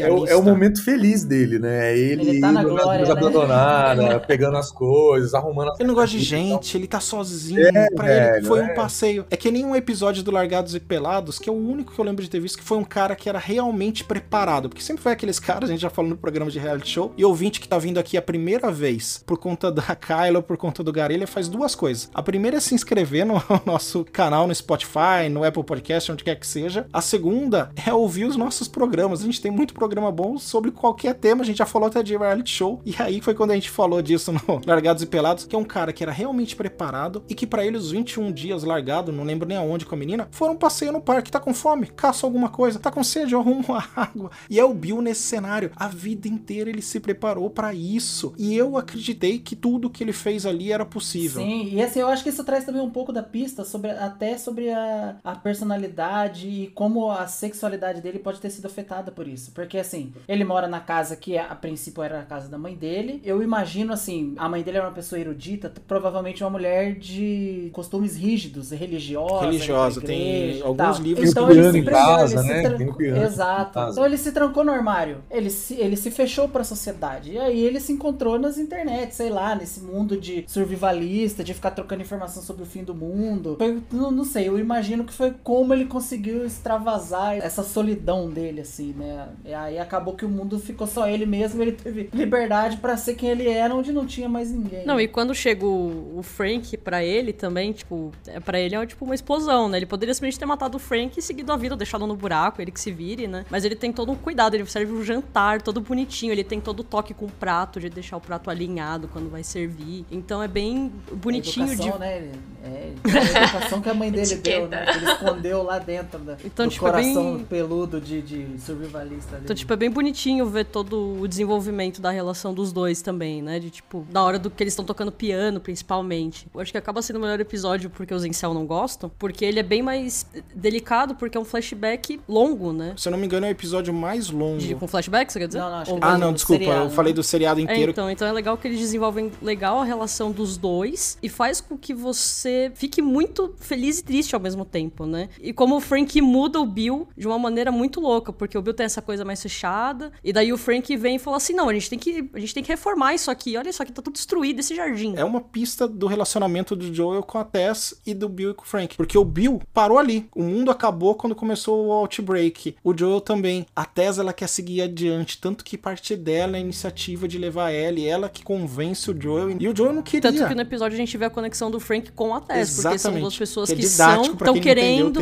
fazer uma coisa diferente, enquanto o Bill e o Joel estão naquela coisa mais retida, né, de tipo, meio assim, né? Que é que também o que é o que o Bill coloca na carta dele falando, né, que ele se identifica muito com o Joel e espera que ele que encontre tudo aquilo e tipo, e fique com o que ele deixou depois, né? Então é legal Que ver. carta foda, né? Porque quem não chorou naquele jantar, chora aí. É. Se desespera aí. Aí não tem nem Eu acho que vergonha. pra quem reclamou do roteiro, Entre aspas, roteiro. entre aspas, roteiro, é- é- que é só chorume, na verdade, porque é, as transições são muito bem feitas nesse episódio. Muito, assim, as transições de cena. Quando. E que relacionam perfeitamente a situação que o Joel tá vivendo também com a Ellie, além da relação dele com a Tess, também com a, rela- a relação dele com a Ellie. Eles ali andando e ela querendo entender um pouco mais do passado, perguntando, nossa, o que aconteceu? Esses... é, Aí aí foca na roupinha do bebê que aparece na Nossa, é transição triste da cena em que a Fedra mata geral e o Bill foge disso por conta da paranoia dele. E essa transição é, mostra exatamente o porquê que aquele episódio tá ali. Ele não é um episódio. Porque muita gente também falou, ah, porque é um episódio completamente descolado da jornada do Joel e da Ellie. Muito pelo contrário. Esse episódio ele tem tudo a ver com a jornada do Joel e da Ellie. A carta do final deixa isso É pra quem não entendeu, tá escrito ali realmente o que é, porque ali é a jornada de Joel com ele, o cara que não queria, que não aceitou o outro, que foi abrindo o coração, foi sendo conquistado e terminou se importando e colocando à frente da própria vida. Com certeza. É assim, é o próprio cenário, né? A casa da mãe dele foi abandonada por ele, o bairro. Ele vivia trancado no subsolo lá. Ah, o piano tava empoeirado, as coisas estavam tudo sujas. Bem lembrado, JP. Entrou o Frank, ele começou a usufruir da própria casa, sabe? Tipo, é, E o Frank repara questão. nisso, né? Quando ele tá ali esperando o jantar, tipo, ele passa o dedo no, na lareira e tá, tipo, cheio de pó. É. E como isso muda, né? Depois que não tem. Tá tudo limpo, tem flor É, o nascendo. bairro inteiro tá reconstruído, vamos dizer assim, só Eles vão na boutique lá se divertir. Eu tenho uma, uma amiga que reclamou da questão do meio do episódio, né? Que é quando começam a tentar invadir a área ali deles, né? E que ela achou que não teve muito suspense. Não teve muito. Tipo, se resolveu muito rápido. Porque Assim. não é importante. Sim, e- É um tem- flashback, Exato, né, tipo, não, defendendo. é. não vi o motivo da reclamação pra isso, porque não importa. Eu acho que tem momentos da série que poderiam ter um pouco mais de suspense, mas nesse, nesse momento eu não vejo necessidade nenhuma. Tipo, não É importa. que se não mostra essa cena curta, todo mundo ia dizer, nossa, mas ele passou 20 anos lá sem nunca ninguém ter tentado invadir. Então isso aí só mostra, olha só, o sistema que o cara tinha era foda, deve ter passado por um monte de situação dessa, e beleza. É como no próprio jogo. No próprio jogo, conforme você vai avançando, as quilometragens que você roda não aparecem. Que o jogo vai dividindo por estação. Tem estação que é muito curta. É porque você já viu tanto combate com saqueador, tanto encontro em cantinhos com clickers, que o jogo te poupa pra história avançar, principalmente no, no 1, e isso acontece muito. E esse episódio, pra mim, o melhor resumo que eu vi foi o cara que colocou assim: Joe e Ellie precisavam de um carro. O Craig e o Neil construindo uma das histórias mais bonitas de romance dos últimos tempos pro Joe ganhar o carro com a Ellie. É, e assim, por que que tem essa questão de reclamação também? No jogo é completamente diferente o desenrolar da história do Bill e do Frank, né? E na verdade, né, é, o Tem Bill pistas, tá vivo. né? É, é assim, quando eles chegam na cidade, o Bill tá vivo ainda, procurando o Frank que sumiu. Eles passam por momentos de ação de jogo, né? Tem que enfrentar monstro, enfrenta até um chefão lá no, no- no meio da parada. O baiacu. O Bill consegue a bateria pra eles. E em um dado momento, eles encontram o corpo do Frank que se enforca. E ele deixa uma carta falando que ele não aguentava mais conviver com o Bill, que o Bill era daquele jeito, muito turrão. Só que no jogo, o Bill não evolui. O Frank não aguenta mais e decide ir embora. E na hora de ir embora, ele acaba mordido e pra não, se transformar Não, ele se e é interessante que na carta ele coloca, né, Bill, eu acho que você nem vai encontrar isso aqui porque você não sai do seu mundinho, mas ele deixa mesmo assim. Não fica explícito nem que existe uma relação amorosa entre os dois. Só depois, quando a Ellie tá fazendo uma piada na, na van e ela mostra a revista de Homem Pelado, que você. Ah, então o Bill ele era namorado do Frank, etc. Era gay sabe? e tal, No fim então- das contas, eles encontram o Bill e saem com o carro e a bateria. Então, assim, a mudança pro andamento da história do Joe e da Ellie foi zero. Foi zero. Só mudou a história do Bill e do Frank, que pra mim foi pra bem melhor, entendeu? Bem melhor. Informação importante aqui para o nosso ouvinte agora. Eu fiquei muito impressionado quando eu vi o Frank no buraco, porque na semana que saiu esse episódio, eu tinha acabado de terminar de assistir a primeira temporada de White Lotus. E o Frank faz um papel que é maravilhoso. Ele- o cara dá um show assim, e, e eu gostei muito dele. E aí quando eu vi ele, eu falei, puto, o cara do White Lotus aqui nessa série de novo. HBO reaproveitando. Exatamente. tá é, certo. é. E ele deu outro show, né? Você Nossa. compra todo o carisma que o Frank tem. O Bill também é muito carismático. ele- Eu acho que daí que tá a adaptação bem feita. Porque a adaptação implica que você vai mudar coisas pra caber num outro formato. Exatamente. E eu acho que o jogo é, é que a série foi um sucesso de adaptação justamente nos pontos em que se descolou do jogo. Em que conseguiu expandir o universo do jogo pras histórias daqueles, daquelas pessoas. Porque no jogo você encontra várias cartinhas das pessoas, né, que morreram ou que viraram zumbi. É o environmental storytelling. Maravilhoso! E eles fizeram isso em vários, em vários episódios durante a temporada, não só nesse, mas eu acho que esse realmente foi um destaque. Acho que por atuação, pelo roteiro, pela conexão com a jornada da Joe e da Ellie, tudo que a gente já falou aqui. Mas eu acho que a série se destacou justamente por isso. Ela foi além, ela expandiu. E assim, e ela ao mesmo tempo se manteve muito fiel. É o, o que o Diogo tá falando. Eles conseguiram o carro, a cena foi a mesma. Então, assim, ao mesmo tempo que foi muito fiel ao que a gente viu no jogo, inclusive os figurinos, queria só destacar isso aqui. O mesmo moletomzinho da Ellie, a jaqueta de couro do Joe, tudo igualzinho e ao mesmo tempo diferente nos lugares certos. E deixa eu profetizar uma coisa aqui, ó, que nem a gente fez no episódio Tudo em Todo Lugar ao mesmo tempo, que a gente não falou o que a gente achava, a gente profetizou. Esse episódio aqui vai ser o papa tudo do M. Pode anotar. Vai ganhar um monte de coisa pra série, vai frustrar os fãs do, do Pedro Pascal, porque aqui vão sair os prêmios. Muito difícil que não. Já que pegando esse gancho, falando da atuação do Pedro Pascal aqui só um minuto, porque é, eu vi muita gente falando, nossa, muita gente falando no Twitter, assim, em peso, que ele não era o Joel, Jura? que o Joel é muito mais durão. E aí os produtores, né, eu não sei se agora foi o Neil Druckmann que falou isso, que eles escolheram o Pedro Pascal justamente por isso. Porque você consegue ver na cara dele 350 sentimentos. Ele sofre,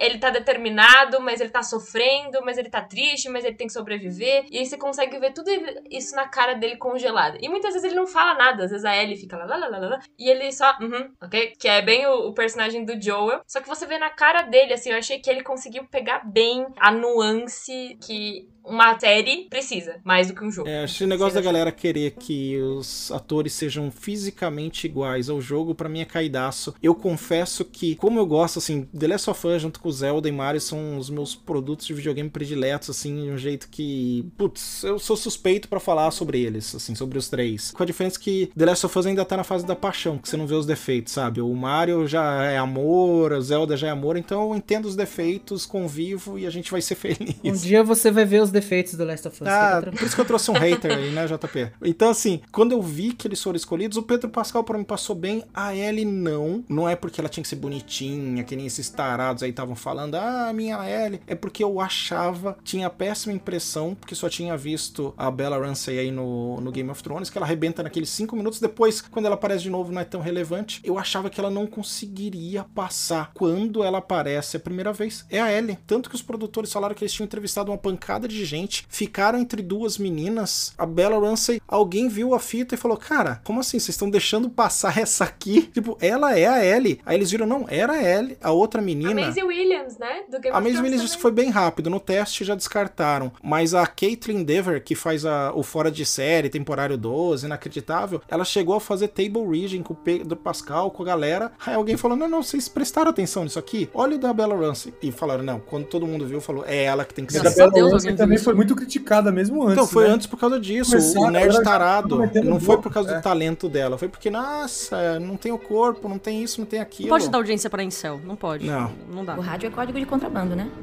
Música dos anos 60, nada de novo, anos 70, coisas novas e 80. E por isso a gente vai pro quarto O episódio aí. primeiro grande clichê que eu detectei nessa série foi nesse Que é o episódio. Por Favor, Segure a Minha Mão. Dirigido pelo Jeremy Webb de Downtown Abbey, Master of Sex, Lock Key. E que traz, pra mim, o único ponto fraco, fraco, fraco dessa série. Que é a atuação da Melanie Linsky, que faz a Caitlyn. Que não adianta. Eu sei o que ela tentou. Eu li as entrevistas. Eu entendi o que pediram pra ela. Mas ela não consegue. Desculpa, no próximo episódio ela vai um pouquinho melhor. Mas ela não consegue. E ela achava que não era capaz do papel. E me desculpa se você estiver ouvindo isso com Que alguém horror, traduzindo. cara. Você não era capaz Palavras do papel. duras. Ela vai ficar triste. Pra mim, ela sempre vai ser a Rose Puta, do sim. Guta, Eu concordo com você. Eu olhava, eu olhava pra E ela ela e pensava assim, nossa, o. Charlie vai aparecer Não daqui a pouco. é, mano. E o objetivo dos caras, eles falaram, era que ela fosse uma pessoa que falasse de maneira doce, mas fosse assustadora. Ela me pareceu uma pessoa tentando falar de maneira doce, tentando ser fodona, e não funcionou. Ela ficou meio bobona, né? Exato, Meio bobona, ficou meio. cara, meio caras, ficou um negócio meio esquisito mesmo. E eu descobri que ela é uma pessoa que você não pode criticar, mas quem já ouve o programa sabe que não é o meu caso, porque ela é como se fosse uma das representantes, apesar dela não ser gay, da comunidade bissexual, ela é queridinha, então ela já sofre um hate por isso também, entendeu? Ela, as críticas a ela muitas vezes são com isso de fundo. Galera, não é isso, eu não gostei da atuação dela, não gostei mesmo, é, não deu, nos nossos grupos eu falava que não deu, eu não consegui engolir. Pra mim esse é o único ponto baixo, ruim da série mesmo. Acho que esse episódio que eu menos gosto, sinceramente. Se eu não me engano, esse personagem eu acho que nem tinha no jogo, né? Porque o, o Não tinha essa Henry e o líder. Will, eles enfrentam uma horda sem rosto, assim, né? É uma E galera é que tá muito perseguindo legal eles. o choque do jogo e aqui, que eles estão com o carro do Bill chegando numa cidade, aí é Kansas City no jogo, eu não lembro mais qual O era. jogo era Pittsburgh, eu acho. E aí eles não podem contornar porque fizeram uma Aí é a armadilha. clássica cena do caminho bloqueado, que tem que ser desviado, que tem que ser cortado, e aí a gente sabe que a merda vai Mas que faz acontecer. todo sentido pro É. contexto do apocalipse Total. ali, pelo menos isso. Mas é lógico, é o clichêzão que não tem como fugir, né? Senão também eles pegavam uma estrada qualquer e chegavam no destino e acabou a série. Mas o choque da Ellie conhecendo aquele mundo e vendo um pouquinho mais do Joel, a gente vai parar pra ajudá-lo? Não, ele nem está ferido. Eu vou passar por cima. Um abraço. Putz, é praticamente igualzinho no jogo e é sensacional. É realista a maneira que o Joel tá contra pessoas despreparadas. E aí tem um pouquinho mais de detalhe dos Hunters, que é a líder dessa mulher que a gente falou, que tem uma side quest dela que é só pra movimentar, só pra ter ação e introduz pra gente no final do episódio o Henry e o Sam, que eu também achei bem interpretado aí, o Henry pelo Lamar Johnson e o Sam pelo Kevin Woodard. O Sam no jogo não é surdo, né? Eu não lembro direito. É uma também. adição legal. Eu não lembro dele É. ser surdo, não. Não, ele não E é. eu concordo com a Guto, eu acho que esse foi o episódio é o que eu menos gostei. Eu achei que ele foi bem filler, sabe? Eu gostei da tensão deles serem pegos. Pra mim, um dos episódios que mais tem atenção não foi com os clickers, foi com eles. É, Mas esse episódio apresenta alguns pontos importantes da relação do Joel com a Ellie. Porque quando ele- eles, eles são emboscados lá, né? Ele manda ela se esconder, ele tá querendo proteger ela. Ele já tem aquele ar paternalista que a gente vê pela frente, já fica claro aí já, né? Inclusive depois, mais pra frente, ele começa a dar mais risadinha das piadinhas dela e tudo É, mais. nesse episódio mesmo, né? Termina com ele rindo do, do- de uma das pegadinhas, né? Não, é, ele, ele cumpre uma função importante, também concordo. Ele cumpre essa função de construir personagem. Mas, assim, em termos de outras coisas, talvez. é, eu concordo também com o ponto da tensão, mas pra mim, não sei se é porque eu, eu tava meio. É, meio, meio O que- faltou pra algumas pessoas nesse episódio é que no jogo eles deixam bem claro que o objetivo dos Hunters não é a reconstrução do país, é simplesmente dominar aquele pedaço e matar todo mundo que aparece. Então ele serve pra te dar uma luz que assim, ó, tiraram a Fedra, entra esse grupo que vai ser igual a Fedra, que foi aquele ponto que falamos no começo que a gente acabou caindo, do oprimido querendo virar opressor, ainda que involuntariamente. E do interesse dessa mulher tá à frente do interesse todo o grupo. O cara que faz o Tommy tá nesse episódio, né? Como o braço direito dela.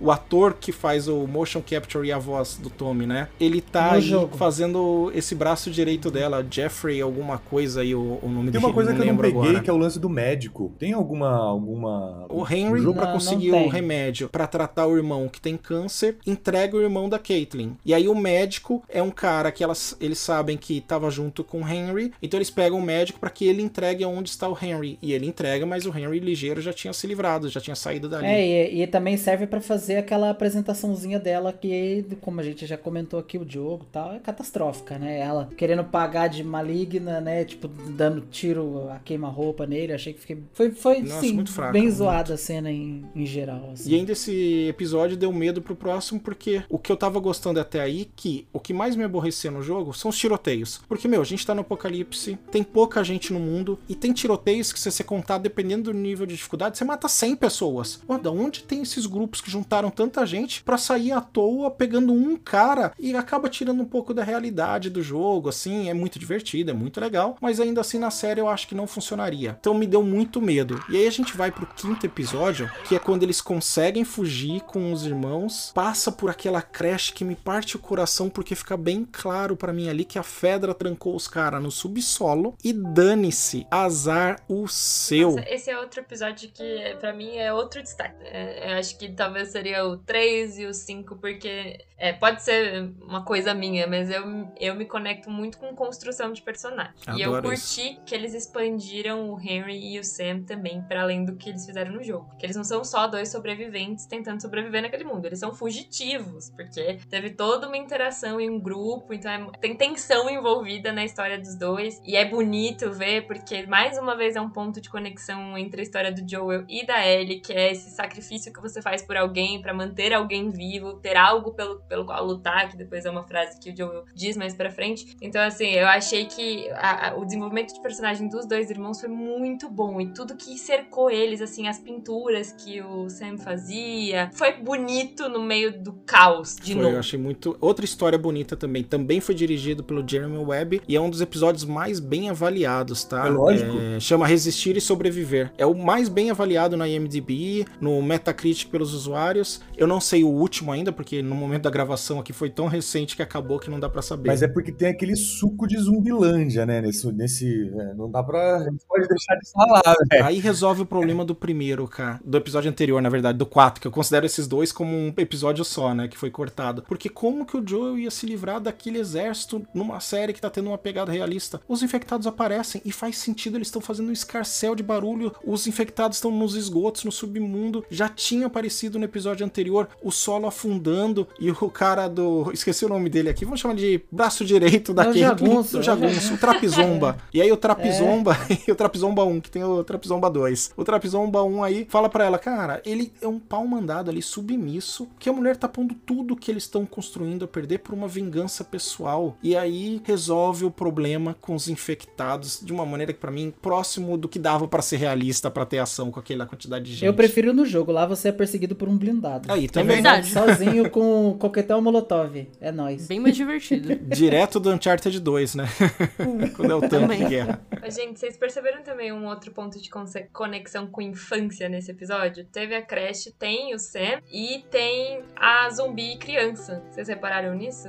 A zumbi é é uma, é uma Tem, zumbi tem, é criança verdade. que ataca a Ellie ali no É carro. uma clicker, né? É uma Contorcionista total. Uma clicker criança. E aí é a primeira vez que traz o quadrinho do Savage É Starlight cara. pra No- série, no né? jogo que você a Ellie revistinha, coleciona, o Sam coleciona e é um colecionável do jogo. Informação importante aqui pro nosso ouvinte. Mais uma, mais uma. O Jeremy Webb é, dirigiu um filme que foi um dos primeiros filmes que eu vi é, quando eu comecei a ver Netflix, que é um filme de 2013, que é com o Tom Hardy, que chama Loki, que é um filme que mano, é um filme maravilhoso, é um roteiro assim surreal, que, que o filme todo passa dentro de um carro. É uma hora assim, dentro de um carro, e é só o Tom Hardy que é o personagem. E dá pra entender o que ele aparece. fala?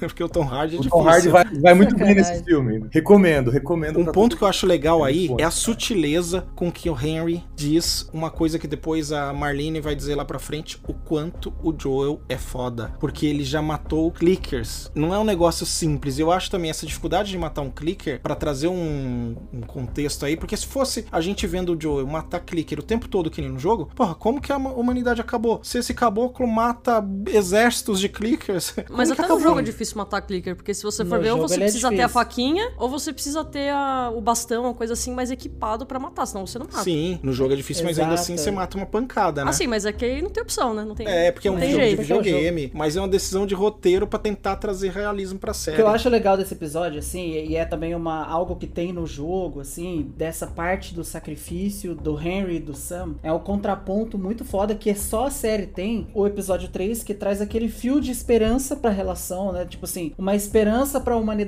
num mundo que acabou, e que é também uma esperança pra relação entre a Ellie e o Joel, né? Pra que ele possa abrir o coração dele pra ela e tudo mais, se aprofundar. E logo na sequência você ter a história do Henry e do Sam, que é, cara, é um- é uma tragédia de A a Z, assim, né? O, Foda, o- né? final terrível, o menino acaba infectado, a Ellie tenta ajudar, né, na inocência dela, cara, o meu sangue é a cura. Putz, isso isso não tem no lindo. jogo, isso também é uma inserção do seriado. Obviamente que não funciona, o Henry acaba tendo que atirar no próprio irmão e acaba sucumbindo por causa disso, assim. Acho que é um, é um contraponto muito forte com a história anterior, assim, saca? aí acho que fica bem da hora. E um ponto que você falou, JP, que eu achei legal que a gente não comentou que aparece no primeiro episódio, é que a série indica quanto tempo uma pessoa leva pra se transformar depois de ter sido mordido, dependendo da região. Então a Ellie tinha mais ou menos noção, né? Espero que tenha, que não tenha sido só maluca, inconsequente, e dormiu com ele porque imaginava que ia demorar pra ele. Se bem que ela nem dorme, né, direito ali na, naquele Ninguém quarto. dorme nessa série, gente. Quando dorme dá ruim. Nossa, esse ponto do final, isso que o JP trouxe foi muito bom também, porque é, o final trágico do Bill e do Frank é um final trágico com uma ponta de esperança, porque os dois decidem, eles têm controle É um do final fim. feliz, é, né? eles têm controle do fim. E poucas pessoas nesse mundo têm controle do fim. E o Harry e o Sam não têm nenhum controle do fim, e essa é a ansiedade. Eu achei muito bom, porque aí é outro golpe na humanidade, porque o, o Sam fala, mas se eu virar um monstro, o que, que vai acontecer comigo? Eu vou,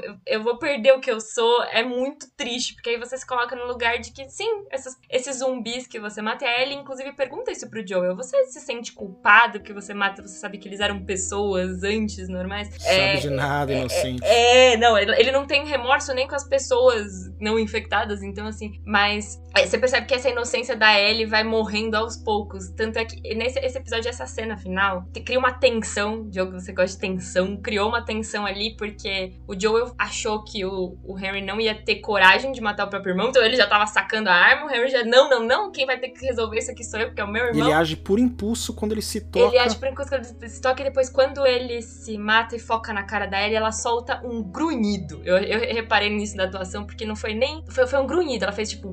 Tipo, não acredito que isso aconteceu na minha frente. Ali foi assim, mais uma, um pedacinho da inocência da Ellie indo embora, assim. é. Era um inocente indo embora, né? Porque o Sam era um inocente, era uma criança, né? Isso é pesado pra caramba. Mais uma vez a série matando criança. E tem coisa que pra ele é um pouco novidade, vamos dizer assim, porque ela tava sempre lá dentro. Ela tava, não tava lá de fora, né? Ela tava sempre dentro da onde é o pessoal da Fedra e tudo mais. Então, assim, tem muita coisa que ela não viu. Tem coisas que ela não tem nem ideia como é. Então tá sendo realmente uma, uma perda de inocência, assim, do que resta do que ela tinha. E né? essas mortes de criança no jogo são significativas porque isso não acontecia. E a primeira parte ninguém podia nunca colocar em crítica, que é a da Sarah, né? No acordo com a Sony. E os produtores aí sofreram com os executivos da Sony, tiveram que dar carteirada. Olha o sucesso de Uncharted 1 e 2. Confia na gente, porque queriam tirar a parte da Sarah do jogo. Imagina, a gente falou isso no programa do, do jogo, trazendo aqui de volta quanto mudaria do jogo você não controlar a Sarah e você não morrer como ela e ser uma criança pra gente simpatizar. É foda demais. O que você tá fazendo?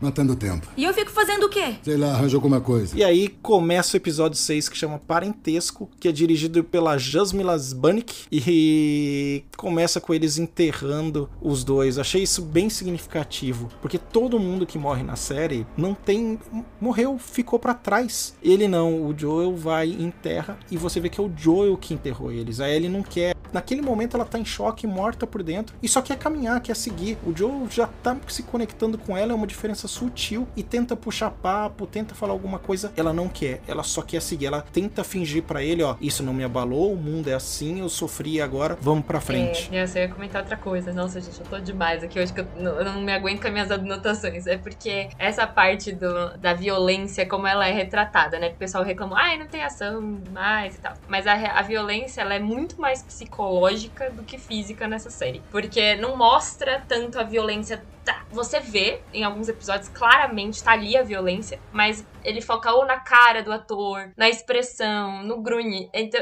você tem muito mais uma ideia do efeito que essa violência tá causando no personagem do que sangue pelo sangue pelo sangue, explosão, sangue e morte, assim. Então eu achei isso um, um detalhe muito interessante que justifica também as crises de pânico que o Joel tem. Eu acho que é a partir dos seis, né, que ele começa a ter umas crises de ansiedade. Não, não ele só tem a crise no seis mesmo quando ele chega em Jackson, que me parece que é porque é o momento que ele percebe a conexão que acontece no começo do episódio com a é, Ellie. Ele começa a beber muito também, né, gente? O álcool, vocês sabem como é que é, né? ele bebe uísque pra caramba nesse episódio. Mas, mas é, o, é o episódio da crise do Joel, né? É esse episódio aí. É. No jogo também, quando ele chega em Jackson, encontra o irmão, ele tem essa mesma crise, como ele já tava se conectando, passou por tudo isso, ele decide que ele não vai levar sim, a Ellie. Sim. É, aqui é, eu acho que foi bem mais simplificado do que no jogo, né? No jogo, a, a Ellie ainda foge sozinha, né? Ela rouba um cavalo, ela não quer ir com o Tommy de jeito nenhum, embora ele já tenha sido convencido, né? E aí eles têm que ir juntos atrás dela, assim, para poder encontrar. E aí ela, ela e o Joe têm uma conversa que um abre o coração pro outro. Que eu acho até que ficou melhor no jogo, assim. No seriado, não, né? Ficou implícito, né? Ela fica brava porque ele vai, eles têm aquela conversa na casa. Ele fala: Olha, eu vou deixar você escolher ela, então pega minha bolsa aí e vamos embora. E tem toda a questão também de todos os conflitos com um pouco em questão com a Sara também, né? Por conta do diário. É quando ela descobre da Sara aí. Porque a Maria conta, né? Porque ele vai resolver os rolês com o Tommy e ela vai com a Maria, né? Então a Maria meio que acaba contando para ela um pouco sobre a Sara que ela não tem nem noção do direito, né? Porque ele não fala, né? Então, isso eu acho que isso no jogo, todo esse todo esse trecho, eu acho bem mais bem desenvolvido. Aí é que eu acho que foi corrido dentro é da que série. eu acho que aqui a Ellie, ela é mais esperta e o roteiro considera o espectador mais esperto do que no jogo. A Ellie faz falta isso também, eu tenho anotado aqui, eu senti falta da fuga da Ellie para estreitarem laços, senti falta também da ligação, da missão de ligar a luz de novo da hidrelétrica ali para mostrar um é, pouco verdade, do relacionamento sim. do Tommy com o Joel. Então eu senti falta dessas coisas para mim, poderia estar tá aí, poderia ter cortado outras coisas, mas é que eu acho que o roteiro da série tenta ser mostrar a Ellie um pouco mais inteligente, tanto que no último episódio ela nem deixa o Joel falar que a ama. Então eu sinto falta dessas coisas também, viu, Guta? Eu só acho que é isso e eles tentam passar uma pista disso muito, muito, muito para quem é cinéfilo, que o filme que tá passando no cinema é o The Goodbye Girl, ou Garota do Adeus, que a trama é uma mãe com uma filha que é abandonada pelo pai da filha, pelo namorado, vai viver com um ator para dividir aluguel e começa a se apaixonar, e aí o ator vive esse drama de se conectar com a filha e a mãe vive esse drama de perder outra pessoa de novo. É melhor não ter romance, então. Cancela. Mas eu acho que a resolução desse, desse conflito entre a Ellie e o, e o Joel, né? Dessa iminência de meio que de separação dos dois, é, eu acho que fica claro no final que um não precisa do outro, mas um quer eu o acho outro. que eles precisam um do outro, Galileu. Eu vejo É, diferente. Você acha? Eu não acho. Eu acho, eu acho que- que eles estão com o outro por. Eu acho que eles criam uma dependência tão grande um do outro que no episódio final fica muito mais nítido e eles até externam isso. Que a Ellie tá totalmente perdida. Ela tem uma missão e depois da missão ela fala pro Joe: Eu vou fazer o que você quiser, eu vou com você onde quiser. Quer criar ovelha, quer voltar pra Jackson, eu vou. E o Joe passa a depender dela, que ele virou a motivação de vida dela. Uma questão acho. que eu achei legal, eu não lembro bem, mas eu acho que aquela questão da gravidez da esposa do Tommy, eu esqueci o nome dela, isso é exclusivo da série, né? No jogo eles não têm gravidez, né? E aí fica até mais justificável e fica até assim, o Tommy ele ganha um pouco mais da razão nesse embate dele com o Joe. Cara, faz todo sentido o Tommy não querer ir. A esposa dele tá grávida Isso em é casa. melhor que no jogo. Manja, exato. No, no jogo parece mesmo que é tipo, pô, o Joe No tá jogo, velho, o Tommy quer. Aceita ir. Ele aceita ir, aí depois dessa missão de resgate da Ellie, que a Ellie joga um monte de coisa na cara dele, aí sim o, o Joe decide ir. Que é quase igual Mas na ele série. tem um conflito, né? Que a esposa não gostaria e tal. Eu esqueci o nome dela. Eu acho que isso é no Maria. 2 que a Maria faz. Eu acho É, que você tá Maria. trazendo coisa do 2. É, eu não tô lembrado bem dessa, dessa parte. Eu lembro que a gravidez não tinha. Ele não tem filho. Não, a gravidez não tinha no jogo. Não tinha mesmo. Traz uma aula sobre como o estadunidense tem resistência pra aceitar o conceito do comunismo logo no começo. Quando explica a sociedade, É verdade, o Joel né? fala: Eu então vocês são comunistas. Dele, não, não, a gente não é comunista, não. Dela, sim, é comunista. Cara, a gente É vive numa que a gente faz comuna. aqui. A gente é comunista, Exatamente. Uma comuna western, né? É muito boa esse essa episódio piada. É, meio- é um, é um faroeste clássico, né? Tipo, eles são capturados lá pela, pela galera que vive, aí eles são levados como forasteiros, e aí depois, mano, que eles chegam lá e que tem todo esse, esse- desenrolar que o Joe encontra o irmão dele e tal, e aí quando tu- tudo isso que a gente comentou rola, é, eles saem, ele sai com a, o Joe sai com a Ellie em cima de um cavalo, aí tem aquela paisagem, eles cavalgam sobre o, o pôr do sol muito louco, e tal. muito bom. E aí termina com, né? Não sei se vocês repararam, eu só vi a segunda vez que eu vi o episódio. Tem uma menininha que fica bisbilhotando a dupla, olhando pra Ellie na, no bar. Aí É, na geral, internet. geral achou que é a Dina, né? Exatamente, sei, geral Foi tão que de é a Dina. relance que não deu pra ver rosto, não deu pra ver nada. Eu acho que, não sei, não sei, não sei Easter o que. egg aí. Pode ser um easter egg. Mas é mais pra quem jogou o jogo 2, o Garelha aí. Eu, eu acho que pode ser mais um easter egg, assim, tipo. Eu também que- achei. E pra movimentar a internet, Tam- achei também, bem legal. também. Por mim pode ser, não tem problema. A gente cria essa fanfic aí agora. No final desse episódio, na verdade, né, que o- a treta do No Garelha final é desse que eles chegam no primeiro por uma semana. Eu fiquei uma semana pensando todo dia, falando, mano, o que, que vai acontecer, meu Deus? Como é que, como é que, como é que isso vai se desenrolar? Como é que, como que a Ellie vai, vai, vai livrar o Joe dessa, assim? Eu fiquei, mano, eu caralho. Como é não. bom ter jogado o jogo de vez em quando, né? um É, negócio mas incrível. tem uma coisa que eu descobri só agora nas entrevistas do Druckmann que eu não sabia, que eles chegam na universidade é tomada de macacos. Ele fez isso inspirado no 12 Macacos. Sabe aquele Olha filme aí. com o Bruce Willis? Eu não lembro Sei. quem é o diretor, mas ele falou isso, os macacos tomando ali a universidade. que fe- da hora. os vagalumes já foram embora nessa quest dele aí de chegar ao ponto A ao B. O B sempre tá cada vez mais longe, parece a nossa aposentadoria aqui no Brasil, é sempre mais longe. Quanto mais perto você chega, mais pra longe ele vai. né? Não, cara, era Ah. 55, 60, 65, 66 e acho que vai até crescendo até o 69. É a missão do Joe, aposentar, entregar a Ellie, que é o último trabalho, e aposentar e não chega. e aí tem o conflito com os malucos e ele sai ferido. Leva uma facada no bucho, né? No jogo é bem pior, né? Ele cai, eu acho, de altura e acaba Ah, preso é totalmente irreal isso né? no jogo. Ele cai de uma altura num vergalhão, imagina. No jogo é um Ele é taco de empalado beisebol que um quebra, que na porradaria quebra um taco de beisebol e aí o cara sem querer enfia nele. Não é uma facada. Sim, é bem mais É. verossímil, né? Vocês vão muito lá fora? Mais ou menos. Quando foi a última vez? Acho que é um ano. E daí? Vocês sabem pra onde ir.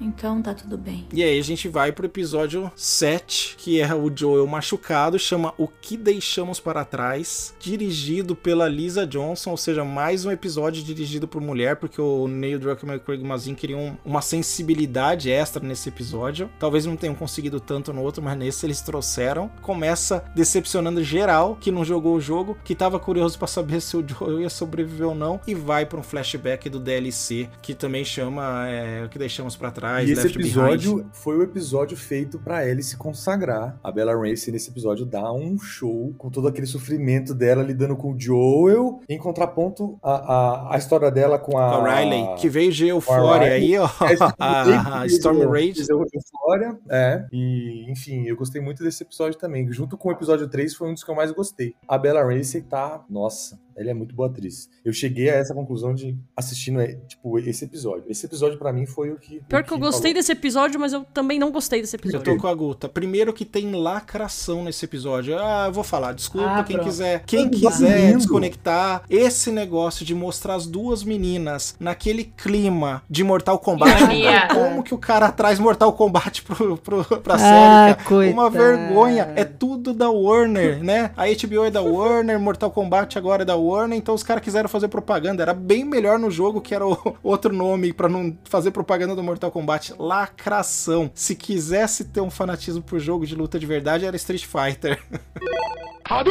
Eu acho esse episódio lindo, tá? Toda a história é bonita, o romance delas, ela descobrindo que gosta da amiga, aquele sofrimento de se separar. E é, como o Garilha falou, a Bella Ramsey arrebenta. Mas pra mim, esse episódio deveria ser mais longo, pra já trazer um, um pedaço do próximo. Tipo, faz um episódio novo de uma hora com 35, 40 minutos disso e 20 minutos do próximo pro próximo não ser tão corrido, pro próximo ser corrido e pra chegar no último não tão corrido. Então, é lindo, mas eu melhoraria isso, a velocidade do, do episódio. Então, mas eu adorei essa surpresa. Qual surpresa? Não era esperado essa, essa volta, esse corte de plot pra história da Ellie com a Riley, sabe? Quando eu liguei a TV pra assistir, eu queria ver o que ia acontecer com o Joel, tá ligado? Eu, queria, eu não queria ver isso. Só que. Teve que esperar mais uma semana, né? É, então covardia. esperar mais cara. uma semana, mas, mas esse episódio foi, foi lindo. Eu adorei. Você nem e a, sabia que e a Bella Ramsey dele, né? sofrendo com, a, com a morte eminente do, do Joel logo nesse, nesse comecinho, pra mim, foi... Bizarro isso pensar, porque é um ferimento superficial que tá infeccionando. Voltamos no tempo do, do Império Romano aí, que morre gente porque cortou o dedo com prego. É, Eu, eu concordo com o Garilha, eu gostei do episódio. Eu achei que ele teve a mesma função que os outros episódios de histórias paralelas tiveram. Tanto do Bill e Frank, o Harry e Sam e o da Riley e da Ellie. Que Eu gostei também, fez tá? Essa conexão.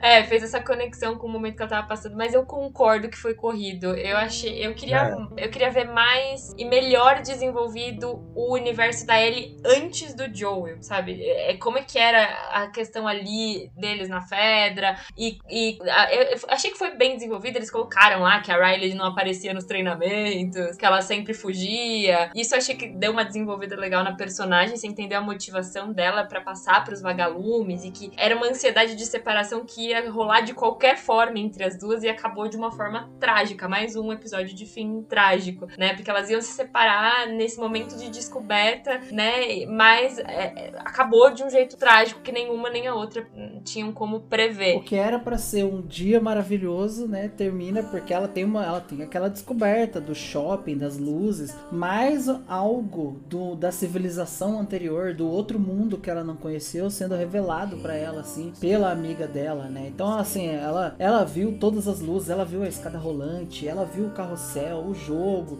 e de repente, tipo, tudo isso se apaga naquele momento final que é tipo assim, terrível, né? E esse episódio eu fiquei curioso pra saber quanto a série tava custando, porque eu já tinha visto que os CGIs eram bons, que eles investiram muito fazendo coisas de verdade e não digitais. E aí a série custou metade do, do custo de um episódio de House of the Dragons. Em vez de 20 milhões, custa 10 milhões por episódio. Game of Thrones, pra dar uma ideia, no final custava 15 milhões por episódio. E custou tudo isso porque eles gravaram no Canadá e tiveram que transformar pedaços da cidade lá que eles estavam gravando em Estados Unidos, trazendo carro, trazendo placa, trazendo fachada de loja, trazendo arquitetura, trazendo. Por mais que os Estados Unidos e o Canadá tenham muitas coisas em comum, assim, de dia a dia, de construção, montaram tudo isso. Diz que foi um fluxo intenso de importação de coisas. Estados Unidos, né? Pior que não, os incentivos fiscais do Canadá parece que eram melhores, o clima era melhor, principalmente que eles iam precisar gravar inverno, tudo, então parece que era mais vantajoso fazer isso lá. E muita coisa é gravada no Canadá. Smallville,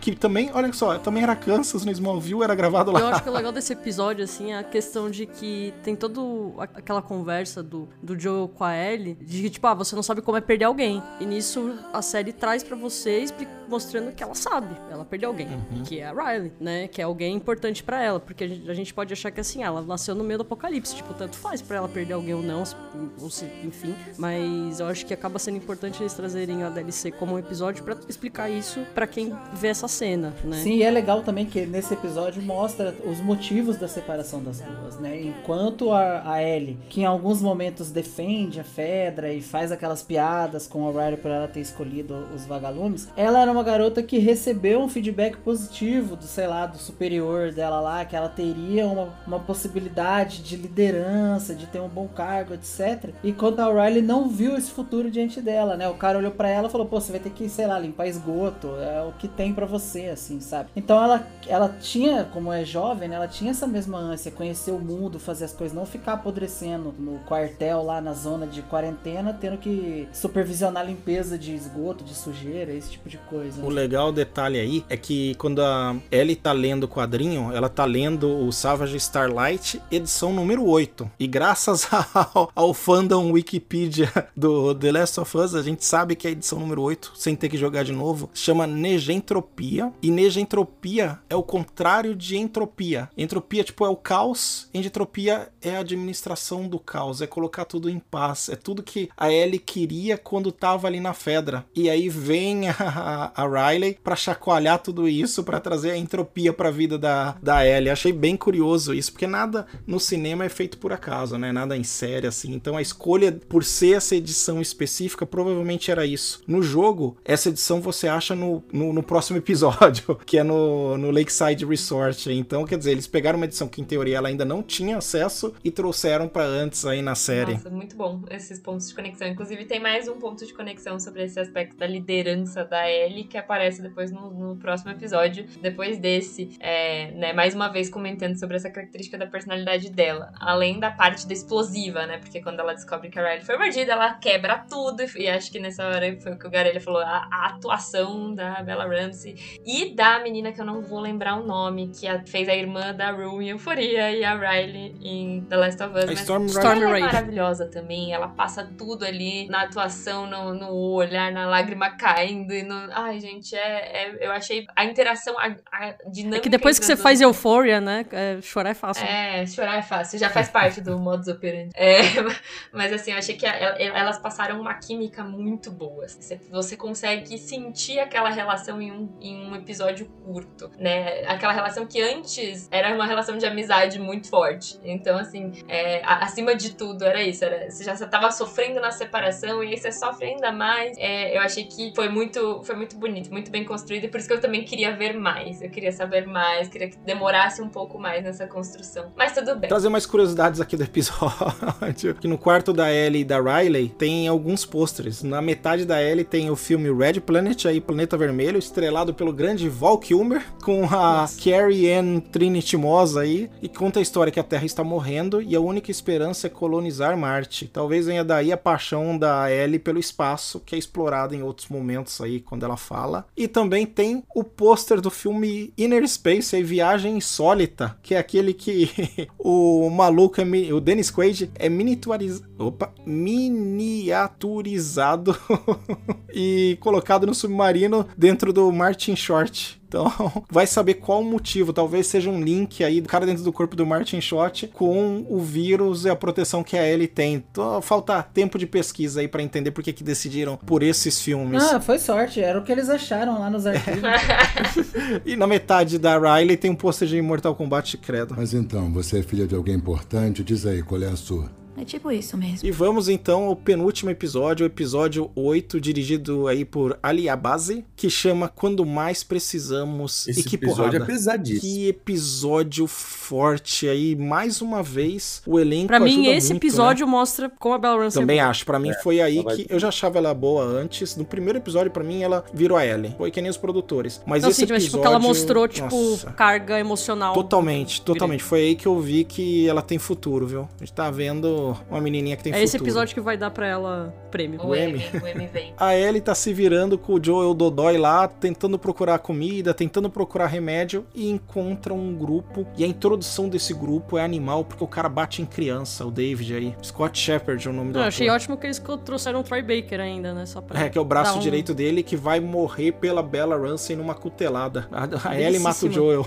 Pois é, né? E o que eu achei legal que foi o primeiro momento da série que traz, ó, a gente tá vendo um monte de maluco aí querendo poder pelo poder. Agora eu vou te mostrar um maluco o que que é o poder em nome de Deus. Isso é perigosíssimo. isso é novo, né? Esse é um elemento que eles adicionaram só pra série. Porque no jogo, se eu não me engano, o personagem do David não é pastor. Ele não tem nenhum contorno Não, é religioso novo. de nenhum Aí que a Sony não ia aprovar né? mesmo. E, e aí, inclusive, é, curiosidades, informações para o nosso ouvinte, como diz Ganem. O ator que, fe que fez o Dwight em The Office, ele reclamou que tá rolando um hate cristão aí, que não gostou da, represen- da representação do personagem do David, que é um personagem que a gente vai descobrindo ao longo do episódio que ele é odiável por vários motivos. E o fato dele se representar esse fanatismo religioso nesse personagem não agradou. E algumas pessoas que dizem que isso representa mal, né? Por que, que não colocar é, a religião como algo que desperta o bem nesse momento do caos? Só que, gente, não tá despertando bem nesse momento da vida que a gente tá vivendo aqui. Nesse momento, você quer dizer os últimos 2023 anos. Exato. Se ele fosse muçulmano, Rain Wilson ia reclamar? Talvez não, né? Talvez não, isso aí, Se JP. você lembrar ele que o Hitler era cristão. Pois Ih, é. JP Pois é, trazendo né? uma polêmica pesada. Calma, gente, calma. Mas tá Não é certo, verdade, assim. é. Nos últimos 2023, a religião não tem mostrado esse caminho, não. Tá havendo o apoio aos líderes de direita maluca. E então, já falamos bastante disso. Novamente, ouvintes que vieram aqui pela primeira vez, episódio de Persepolis. VTNcast, sei lá, 031 é um número bacana. Se não for, você ouve o 31 e depois procura o certo. Eu achei esse episódio legal, assim, bem interessante. É, é algo realmente extremamente novo, assim, que a gente não tinha visto, não só na série, mas nem no jogo. Porque no jogo a gente encontra sempre aquela política do atira primeiro, pergunta depois, né? Porque é um mundo pós-apocalipse, todo mundo tá, tá aterrorizado, todo mundo está paranoico, como, como, como já foi comentado aqui, né? As pessoas estão com medo das outras, os grupos estão se fechando. Então é a primeira vez que aparece um, um- um estranho que em teoria é amigável. Olha, não, cara, peraí, eu só, eu só- tô querendo carne, meu grupo tá com fome. E o legal, E JP, te abre, né? interrompendo, é que dá uma amostra antes pra eles, mostrando que a menina perdeu um pai de família que foi assassinado por um louco. Quem é o louco? Ex- Nosso amigo Joel. Pois é. Mostra esse outro lado também. Então, assim, isso é algo novo que a gente, por um período, tanto no seriado quanto no jogo, a gente tá acreditando também no David, saca? A gente tá com ele. Falei, pô, será que é alguém que vai ajudar? Será que é alguém que, entendeu? Finalmente, nesse mundo detonado, que vai dar essa força pra eles? Só que não é bem assim, né? É o outro lado do, do ser humano, né? Esse é o lado que manipula, é o lado que usa, mas também pra benefício próprio, né? E tal. É, é bem, bem interessante também essa E é pesado, o cara tá fazendo comerem outras pessoas do grupo deles que foram morrendo, cara. Quando eu Canibalismo. vi a orelha no chão e liguei os pontos, que eu fiquei chocado. Eu Falei, nossa, mano. Esse... E a Ellie sacando isso, a Ellie vendo. No jogo é bem mais. Mostra No bem mais. é o que eu- explícito, né? É, o cara tá cortando uma pessoa. é. Mas- Um ponto aqui que me pegou, que eu até discuti com o JP e com a Guta, foi que várias pessoas que eu conheço, né, um grupo grande, assim, relativo, a maioria das pessoas não sacou que ele era pedófilo. E aí eu fiquei curioso, falei, caramba, como vocês não sacaram que ele é pedófilo? Foi tão nítido. E a série só em um momento falou a idade da Bela, da, da Ellie, no começo ali, no primeiro episódio fala a idade dela, e depois não toca mais nesse assunto. E fisicamente, por mais que estejam disfarçando, eles não veem a Bella Ramsey, né, que faz a Ellie, como alguém de 13, 14 anos. Eles já veem como uma mulher. E mesmo mulheres, que pode passar, ah, sexualização da mulher, não sei o quê. Mesmo mulheres conversei falaram, mas eu não entendi aquilo, ele querer estuprá-la. Falo, não, porque além de todas as outras qualidades, vamos dizer assim, dele, ele também era pedófilo. Desde o começo ele, ele é pedófilo. Puta, pra mim ela passa uma vibe com tranquilidade que ela pode ter 14 anos. A ali. voz, gente, a vozinha. É, exato, né? É crível pra caramba. Assim. Porque quando eles gravaram a série, agora ela tem 19 anos. Quando eles gravaram a série, ela tinha 16, 17 anos. Então, assim, dá pra passar super que ela tem 14, com tranquilidade. Esse é um ponto até ver- que eu concordo com você, os produtores também. Eu vi uma entrevista hoje do, do Craig dizendo: ó, a gente vai fazer mais temporadas, tá? Ok, a gente vai contar a história do 2. Porém, tem um gap de tempo pra Ellie virar a mulher que ela vai virar. A Bella Ramsey não vai virar isso hoje, não vai virar isso amanhã, e não vamos carregar a menina de maquiagem. Então a gente precisa de um tempo. Pode ser que a próxima temporada seja contando as aventuras de Joel e Ellie. Dá tempo da Bella Ramsey crescer um pouco, se desenvolver mais também, e eles não precisarem mudar isso, mas para dar tempo da gente se conectar mais com outro personagem que talvez não participe tanto da temporada 2. Então pode ser que a gente tenha mais aí três temporadas de Last of Us. O rádio tocou quando você tava dormindo. É? Qual era a música? Acho que era aquela Wake Me Up Before You Go Go. Merda. Descobri. Anos 80 é problema. Desvendei o código. Foi nesse episódio que eu vi, caramba, desculpa a palavra, o quanto essa série é foda. Porque as pessoas começaram a discutir depois, ah, mas o remédio certo não era penicilina. Ah, tinha que ver qual tipo de vírus que era que estava infectando o Joel para dar o remédio certo. Ah, não se aplica penicilina no, no machucado. Ah, o Joel se recupera muito rápido. E essa parte do recuperar muito rápido é como se fosse uma bezetacil. Quem já tomou, e isso aí eu procurei entrevista, quem já tomou, o cara tem uma, tipo, tem um choque ali, putz, eu tô bem, depois volta a lutar um pouco contra a doença. Então eu vi, caramba, a série tá tão boa que pra achar um defeito nela, independente de você ter jogado ou não, ou você parte pros episódios da homofobia lá, ou você tem que ficar se pegando nessas coisinhas pequenas que a gente não exige de outras séries. A gente não busca esse grau de realismo em outras séries. Pelo menos eu não é, lembro. só pra falar, Cordyceps não existe, tá? Lembra a galera? Não, o Cordyceps existe, ele só não, Não, evoluiu fungo, é, o, o zumbi humano lá. Não pega em gente. É. Tudo irreal, é fantasioso. O mundo é normal, tá? Tem essas coisas. Um ponto que eu achei interessante foi é, por que, que as pessoas não perceberam que o cara era pedófilo. E aí, além disso, porque ele fez todo o ciclo de violência contra a mulher. Ele foi convencer e falando: olha, porque eu vejo em você uma líder igual a mim. E aí deixa a pessoa confusa, porque você não sabe qual é a intenção, você percebe que é estranho, você tá desconfiado, mas você não sabe, porque parece ser um cara legal. É Que nem o JP falou, a gente queria acreditar. E aí ele tava já super fragilizada pela situação com o Joel.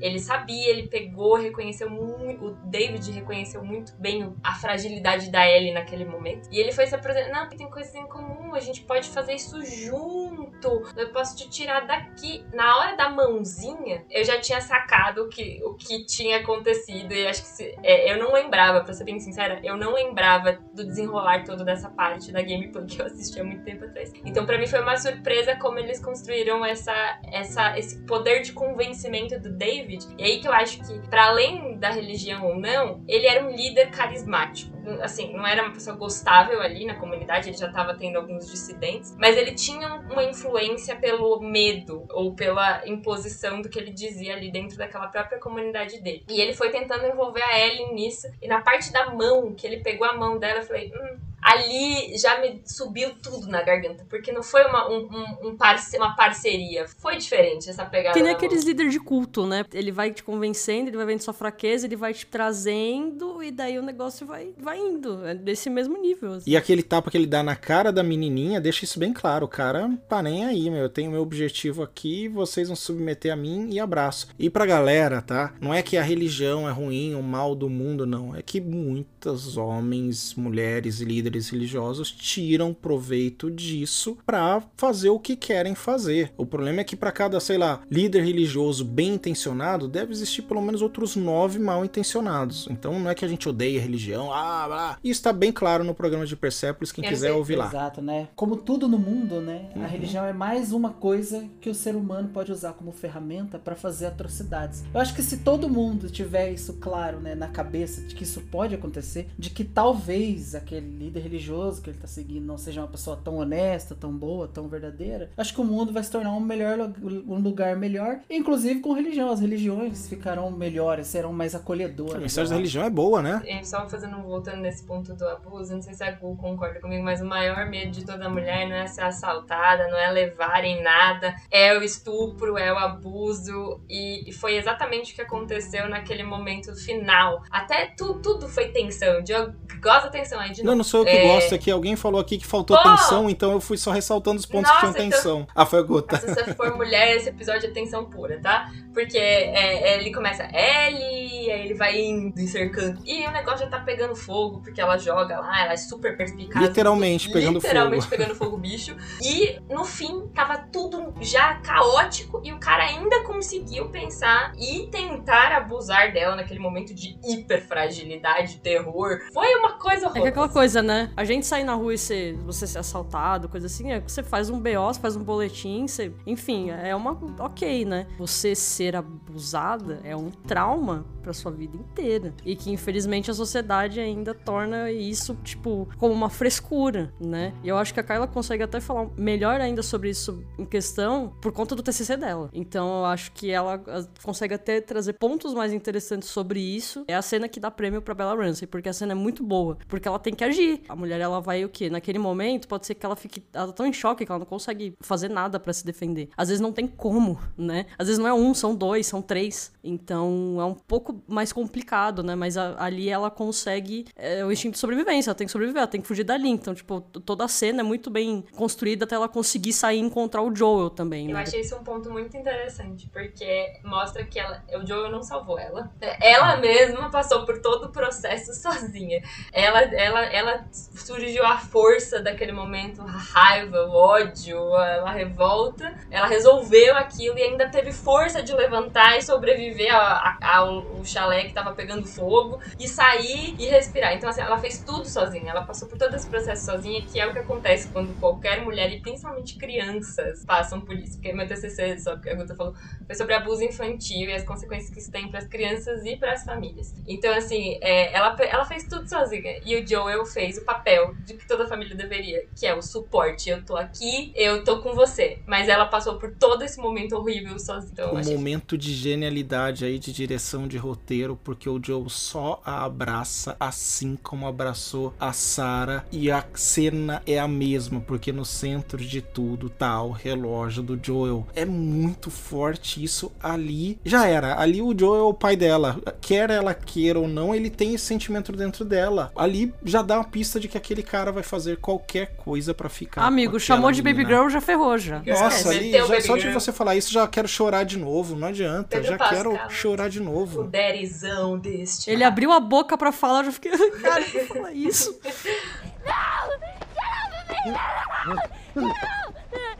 It's me.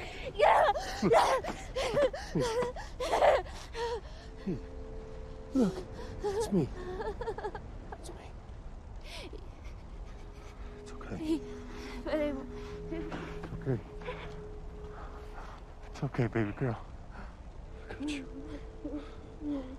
Viemos aí finalmente pro último episódio que complementa o nome do primeiro. Procure pela luz. O primeiro é quando na escuridão. Procure pela luz. E não tem nada de luz nesse episódio. Pelo contrário, o primeiro episódio tem luz. Esse aqui é uma escuridão danada, porque eles já estão fora do inverno aí. E no jogo fala isso literalmente pra você, né? É dividido por estações. Aqui você tem que prestar atenção que não tem mais neve.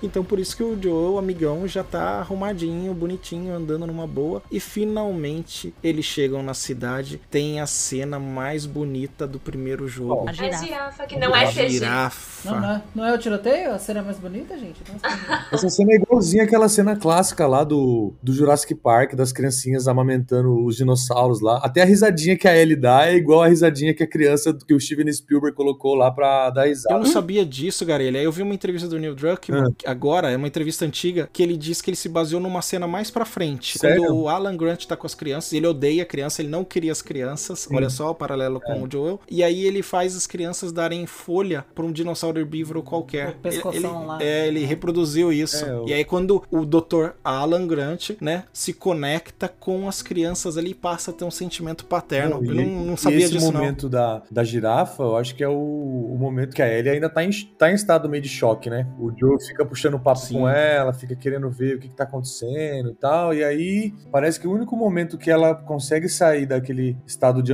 não de angústia, mas, mas um pouco de reflexão, sei lá. Por aquele momento que ela, que ela tá passando é quando ela dá a comidinha pra girafa. Ela fica felizinha, dá risada. É, então, e, mas- mas- e também tem a questão de que o começo do episódio, a cena mais bonita é a da girafa, mas uma, das, uma cena bem bonita que eu, eu gostei deles apresentarem, que é uma coisa que a gente não tem no jogo, é a questão da mãe da Ellie que também. vem, se eu não me engano, dos quadrinhos. E eu achei essa cena mais Eu bonita da série, tá? É que do jogo é a girafa. Sim, e é legal porque eles trouxeram a Ashley Johnson pra ser a mãe da Ellie e ela é a Ellie nos jogos. Então, isso eu achei um ponto que foi muito simbólico, foi bem importante, assim, deles fazerem. E ela consegue passar todo o sentimento, tipo, de uma mãe desesperada no apocalipse, né? Tipo, ela tá ali grávida, correndo. E é, é interessante eles, pra eles explicarem também um pouco a questão da imunidade da Ellie. Mas Eles não tam- explicam, É, né? Eles é. deixam isso no ar. Achei É, legal não explicar. é- eu explico entre não tá nem- aspas, não né? tá nem certo que foi isso. Uhum. Saca? É um, é um Pode explico não entre ser. aspas. A, É. gente, a, gente, isso. a, gente só materializa que é,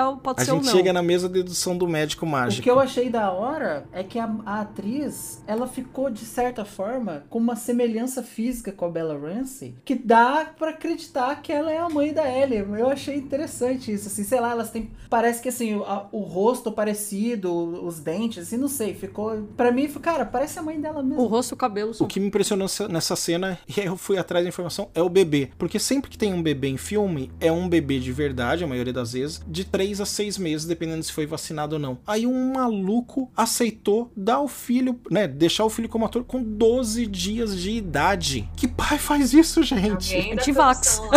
Não, e tacaram um monte de maquiagem, um monte de coisa na bebê, porque eu falei, não é possível que é CGI que nem a girafa. É de verdade, isso é de verdade esse bebê. E é de verdade, cara. Eu vi aqui na Variety, variedade. É, e a girafa. A girafa é de A verdade. girafa A girafa é de verdade. A faculdade da criança tá A faculdade da criança tá paga. É, pode crer.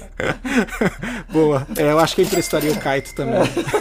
Analisando agora, né? Eu achei todo o simbolismo dessa cena. Eu que sou pai relativamente recente aí, chorei tanto aí quando aparece o bebê e ela ameaça ame- amamentar e fica com medo. E depois quando ela tem que dar o filho. E depois quando aquele filho da puta daquele guarda nem tampa a orelha da, da Ellie, que nem a Marlene pediu, quando ela vai dar o tiro na mãe. Pra mim essa cena aí, putz, já me derrubou aí. O começo do episódio foi espetacular. Que atuação da Ashley. E é muito interessante porque a Marlene aparece poucas vezes, mas às vezes que ela aparece, ela é muito boa. É a mesma atriz no jogo Sim. e na série, né? A Merle Dandridge. Então é, é muito legal que no jogo ela também aparece nesses pontos específicos, né? Mas é muito bom que na série ela também, cons- nos momentos que ela aparece, ela é muito boa. Muito, assim. Ela ganha um destaque muito Ela bom. passa também tudo, né? Outra que, que nem o Pedro Pascal, você vê 365 emoções na cara dela, é tristeza, é raiva, porque a amiga se colocou nessa situação e foi mordida, e aí tem que matar, não. E aí ela, não, não vou te matar, e sai, aí depois volta. A gente é assim, é uma relutância que, que só esse mundo permitiria, né? É, é uma situação tão trágica como, como essa. Eu achei muito boa. E a atuação da Ashley Johnson também foi muito boa. A atuação de todo mundo nessa série, assim, só uma pessoa destoa. O restante eu acho que o que vai pior tá na medida,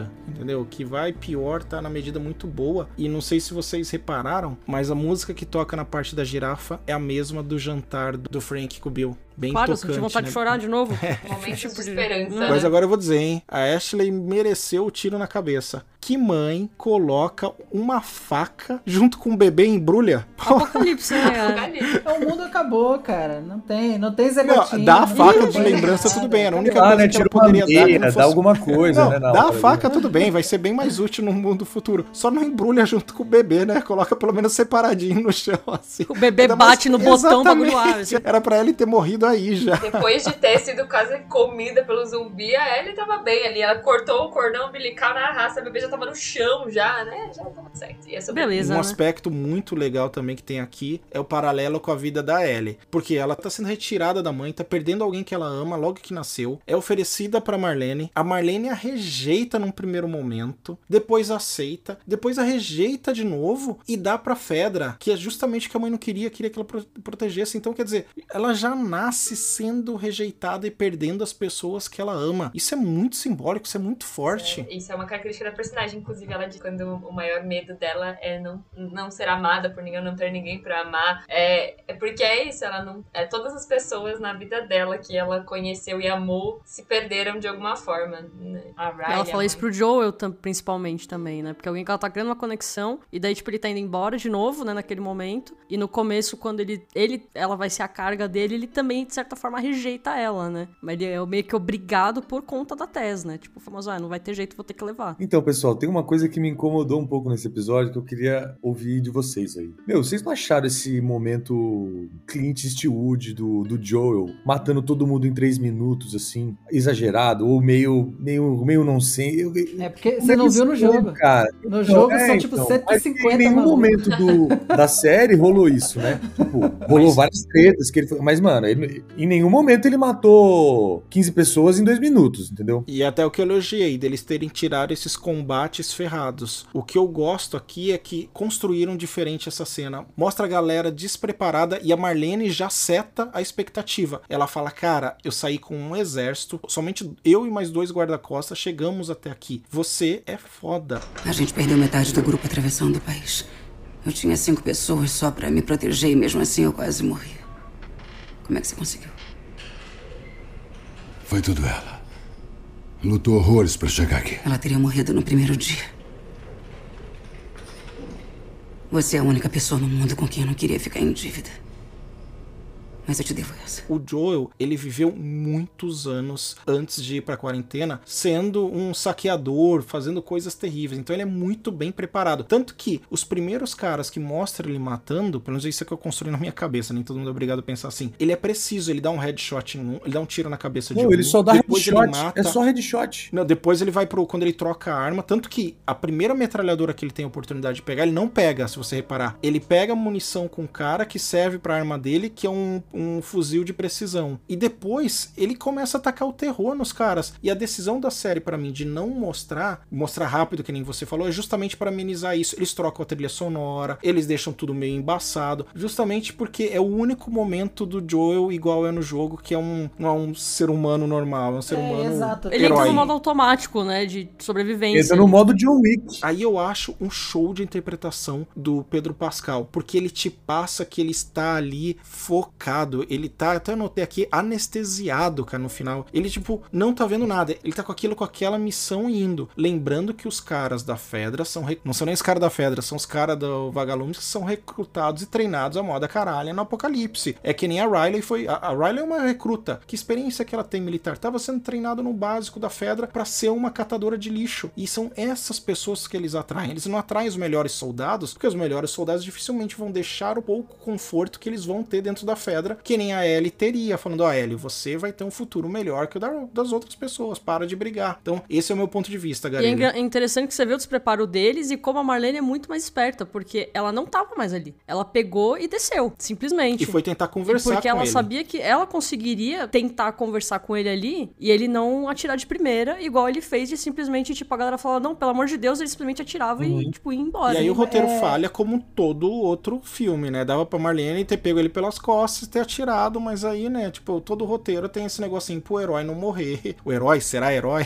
Só pra pontuar, eu compreendo a, a estranheza do Garelha, porque realmente a série cortou praticamente tudo isso. É, é muito assim, estão falando que o Joe é foda, mas ele não age assim. Ele é surdo de um lado, a Ellie tem que salvar a vida dele em dois momentos. Numa, a- atirando num cara que ele não ouviu chegando, e na outra empurrando ele esfaqueado na barriga pra lá e pra cá. Então, assim, ele não apresenta esse estado fodão no seriado em momento algum, assim. É dito que ele é, mas ele não apresenta. Nesse final, tem que apresentar. Então, assim, eu entendo a, a estranheza dele, mas é algo que, baseado no plot, no momento que tá, não tem como fazer diferente. Acho que não, não teria, não teria outra maneira de colocar ele dentro da sala de cirurgia, com, com, com toda a decisão que os vagalumes já tomaram, que a Marlene já tomou. A menina vai, vai passar pela cirurgia, ela, ela vai ter a parte do cérebro lá removida, querendo ou não. Tipo, não tem o que fazer. Já tá decidido. Então, assim, ele não tem outra saída, não tem outra escapatória, assim. O, o, o enredo não deixa uma saída pra ele nesse caso, né? Então é o que acaba acontecendo. E eu achei muito interessante eles terem colocado a amizade da Marlene com a mãe da Ellie, pra colocar um ponto de que ela também estava sofrendo. Então ela falou assim: olha, se tem alguém que te entende, é a filha da minha amiga, da, da pessoa que eu conheci, e eu jurei proteger essa criança. E eu vou matar ela, porque eu acredito que a humanidade tem uma chance. Mas aí tá, e aí a gente entra também, talvez,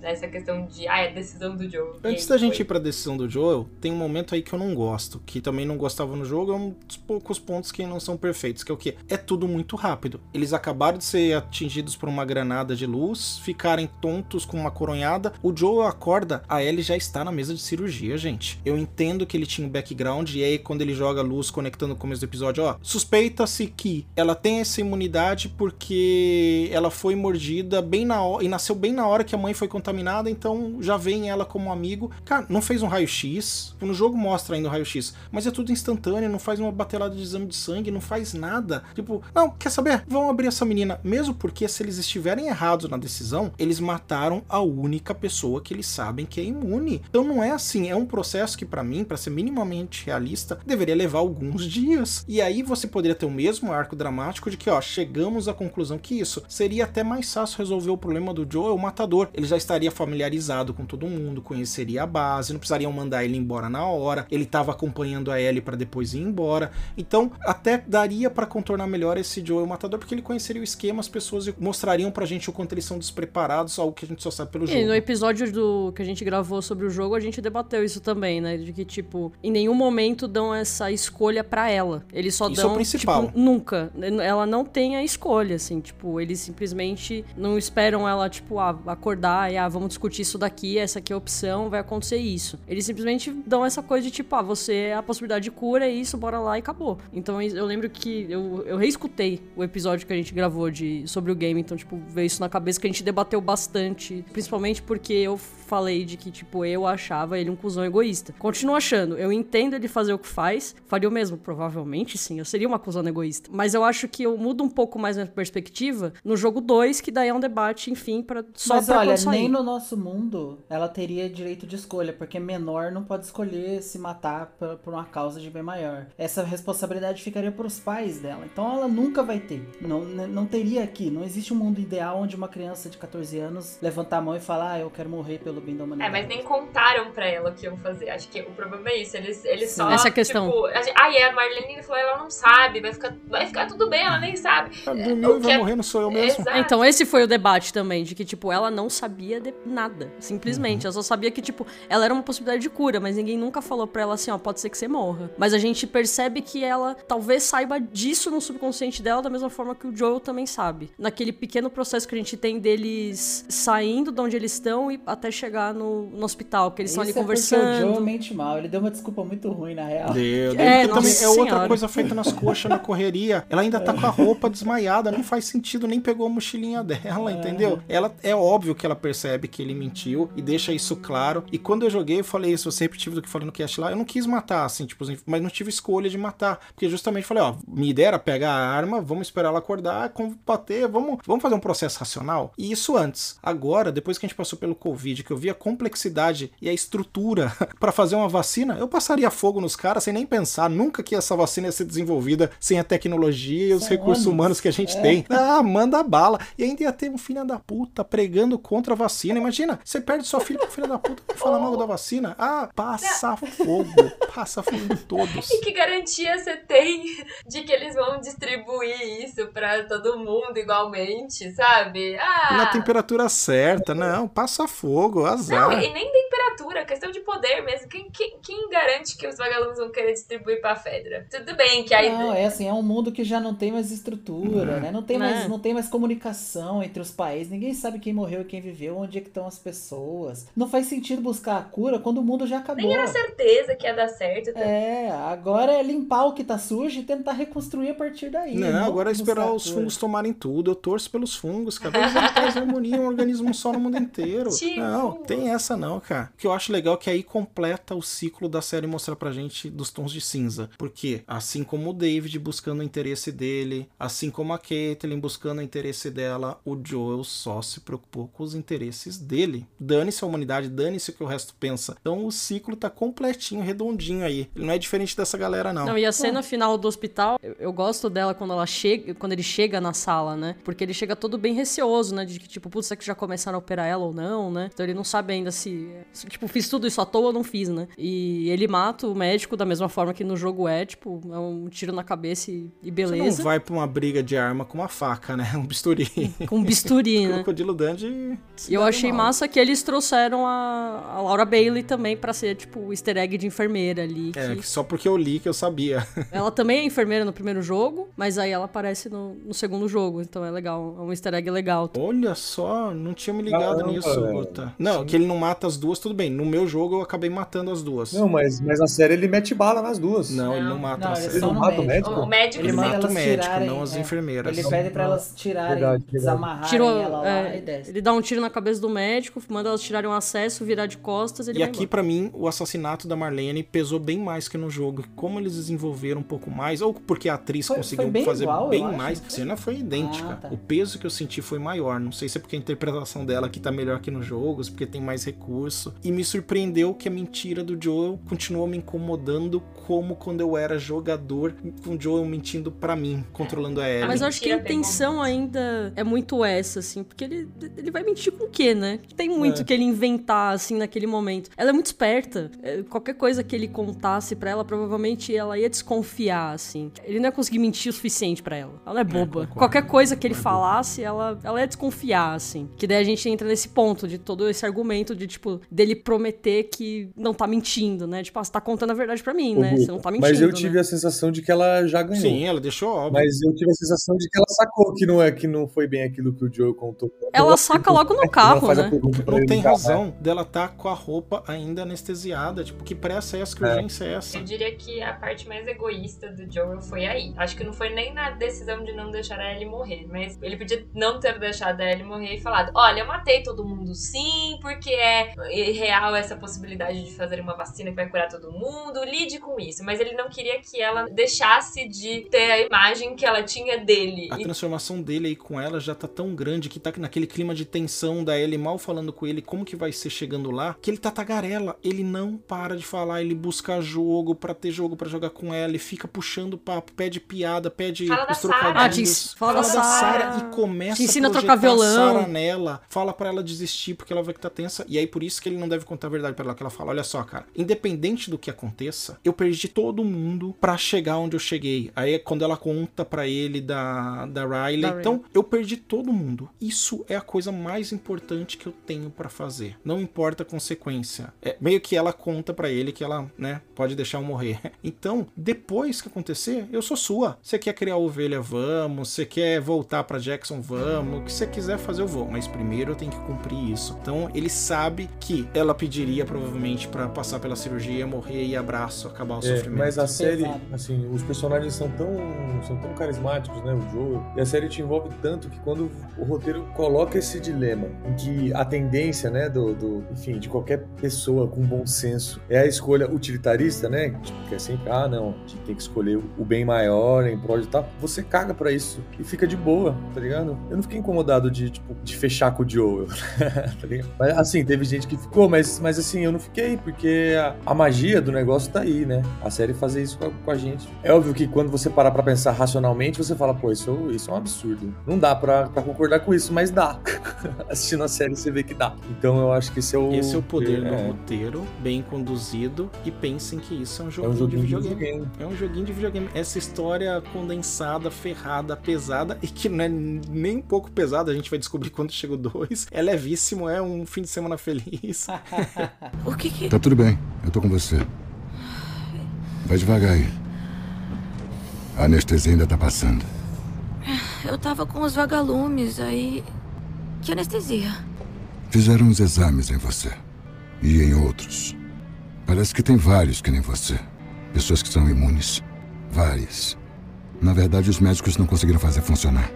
Até pararam de procurar a cura. Galera, quase três horas de programa, vai ser um pesadelo de edição. Podemos ir para considerações finais Lógico. de nota? Você Opa, que é o âncora, partiu. meu amigo. É você que. Então vamos lá. Vou começar eu pra jogar a luz aqui, tentar tocar o coração de vocês, porque pra mim a série é impecável, não só como adaptação, mas como um produto independente. E a gente trouxe aqui o Garelha que não jogou e que eu acho que a fala dele compartilha um pouco com isso que eu, que eu tô falando. A Kyla viu o gameplay, mas não jogou também, então não teve esse envolvimento do jogar e a série funcionou perfeita. Já falamos, tipo, o hate da série foi pegar em detalhezinhos do mundo real, tipo, ah, essa, essa penicilina não era o certo, entendeu? As atuações são fantásticas, fantásticas. A decisão de tirar os combates, fantástico. Podia ter um pouco mais de infectado? Podia. Podia ter mais história da Tess? Pô, como podia? A atriz é excelente, me deu curiosidade. Tem alguns defeitos, tem, não é perfeita, mas ainda assim eu não vejo outra maneira. Não acho justo tirar pontos dessa série, porque é o melhor produto de série de TV que eu consumi em sei lá quanto tempo. Então, pra mim, são cinco bengalinhas sem dó nem piedade. Guta, Diferente do jogo que vai dar 5 bengalinhas, eu vou dar 4,5 bengalinhas. Eu acho que tem problema que pode ser corrigido. Uh, eu acho que às vezes falta um pouco de suspense em algumas coisas. Pra mim não vai ser um suspense porque eu joguei, mas por exemplo, pro Garelli e pra Kaia pode ser. Então acho que às vezes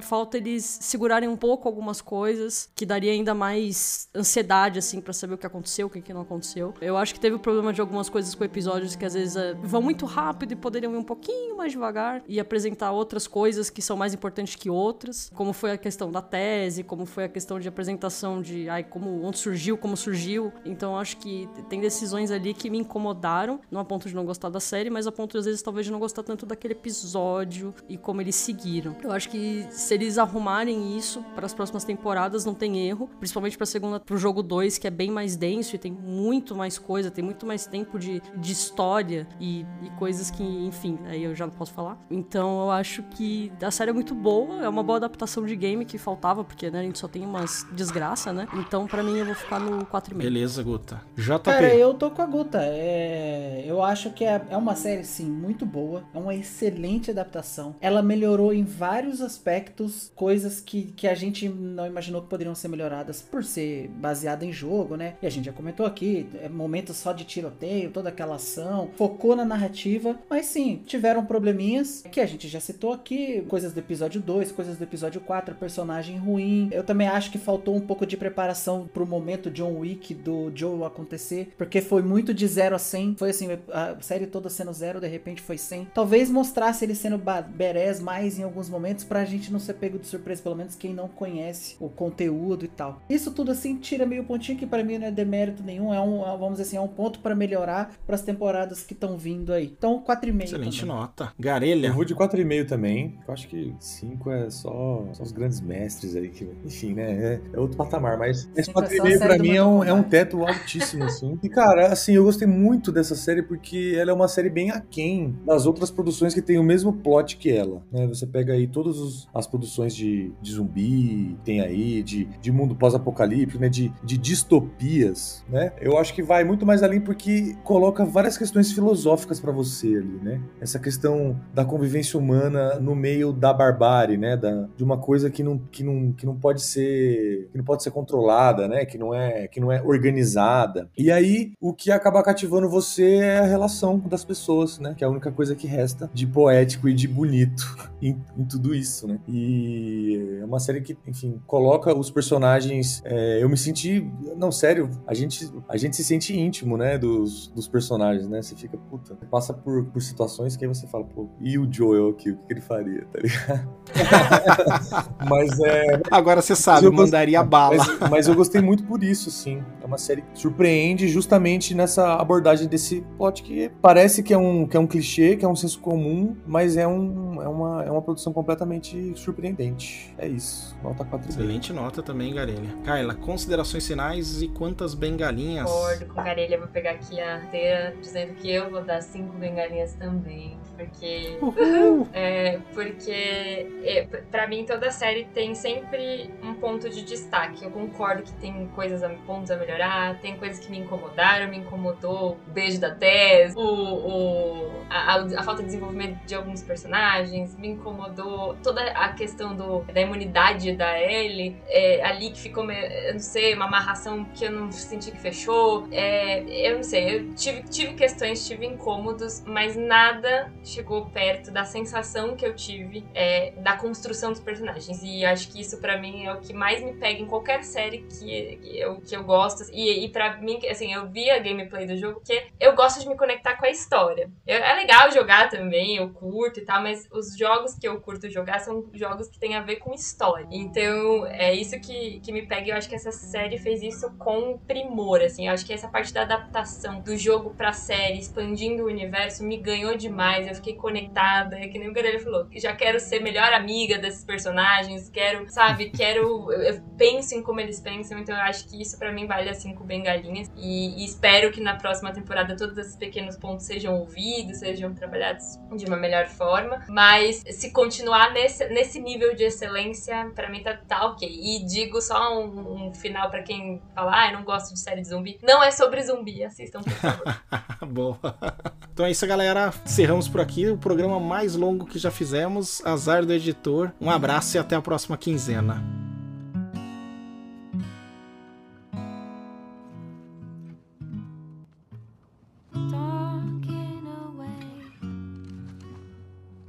I don't know what I'm to say, I'll say days and nights.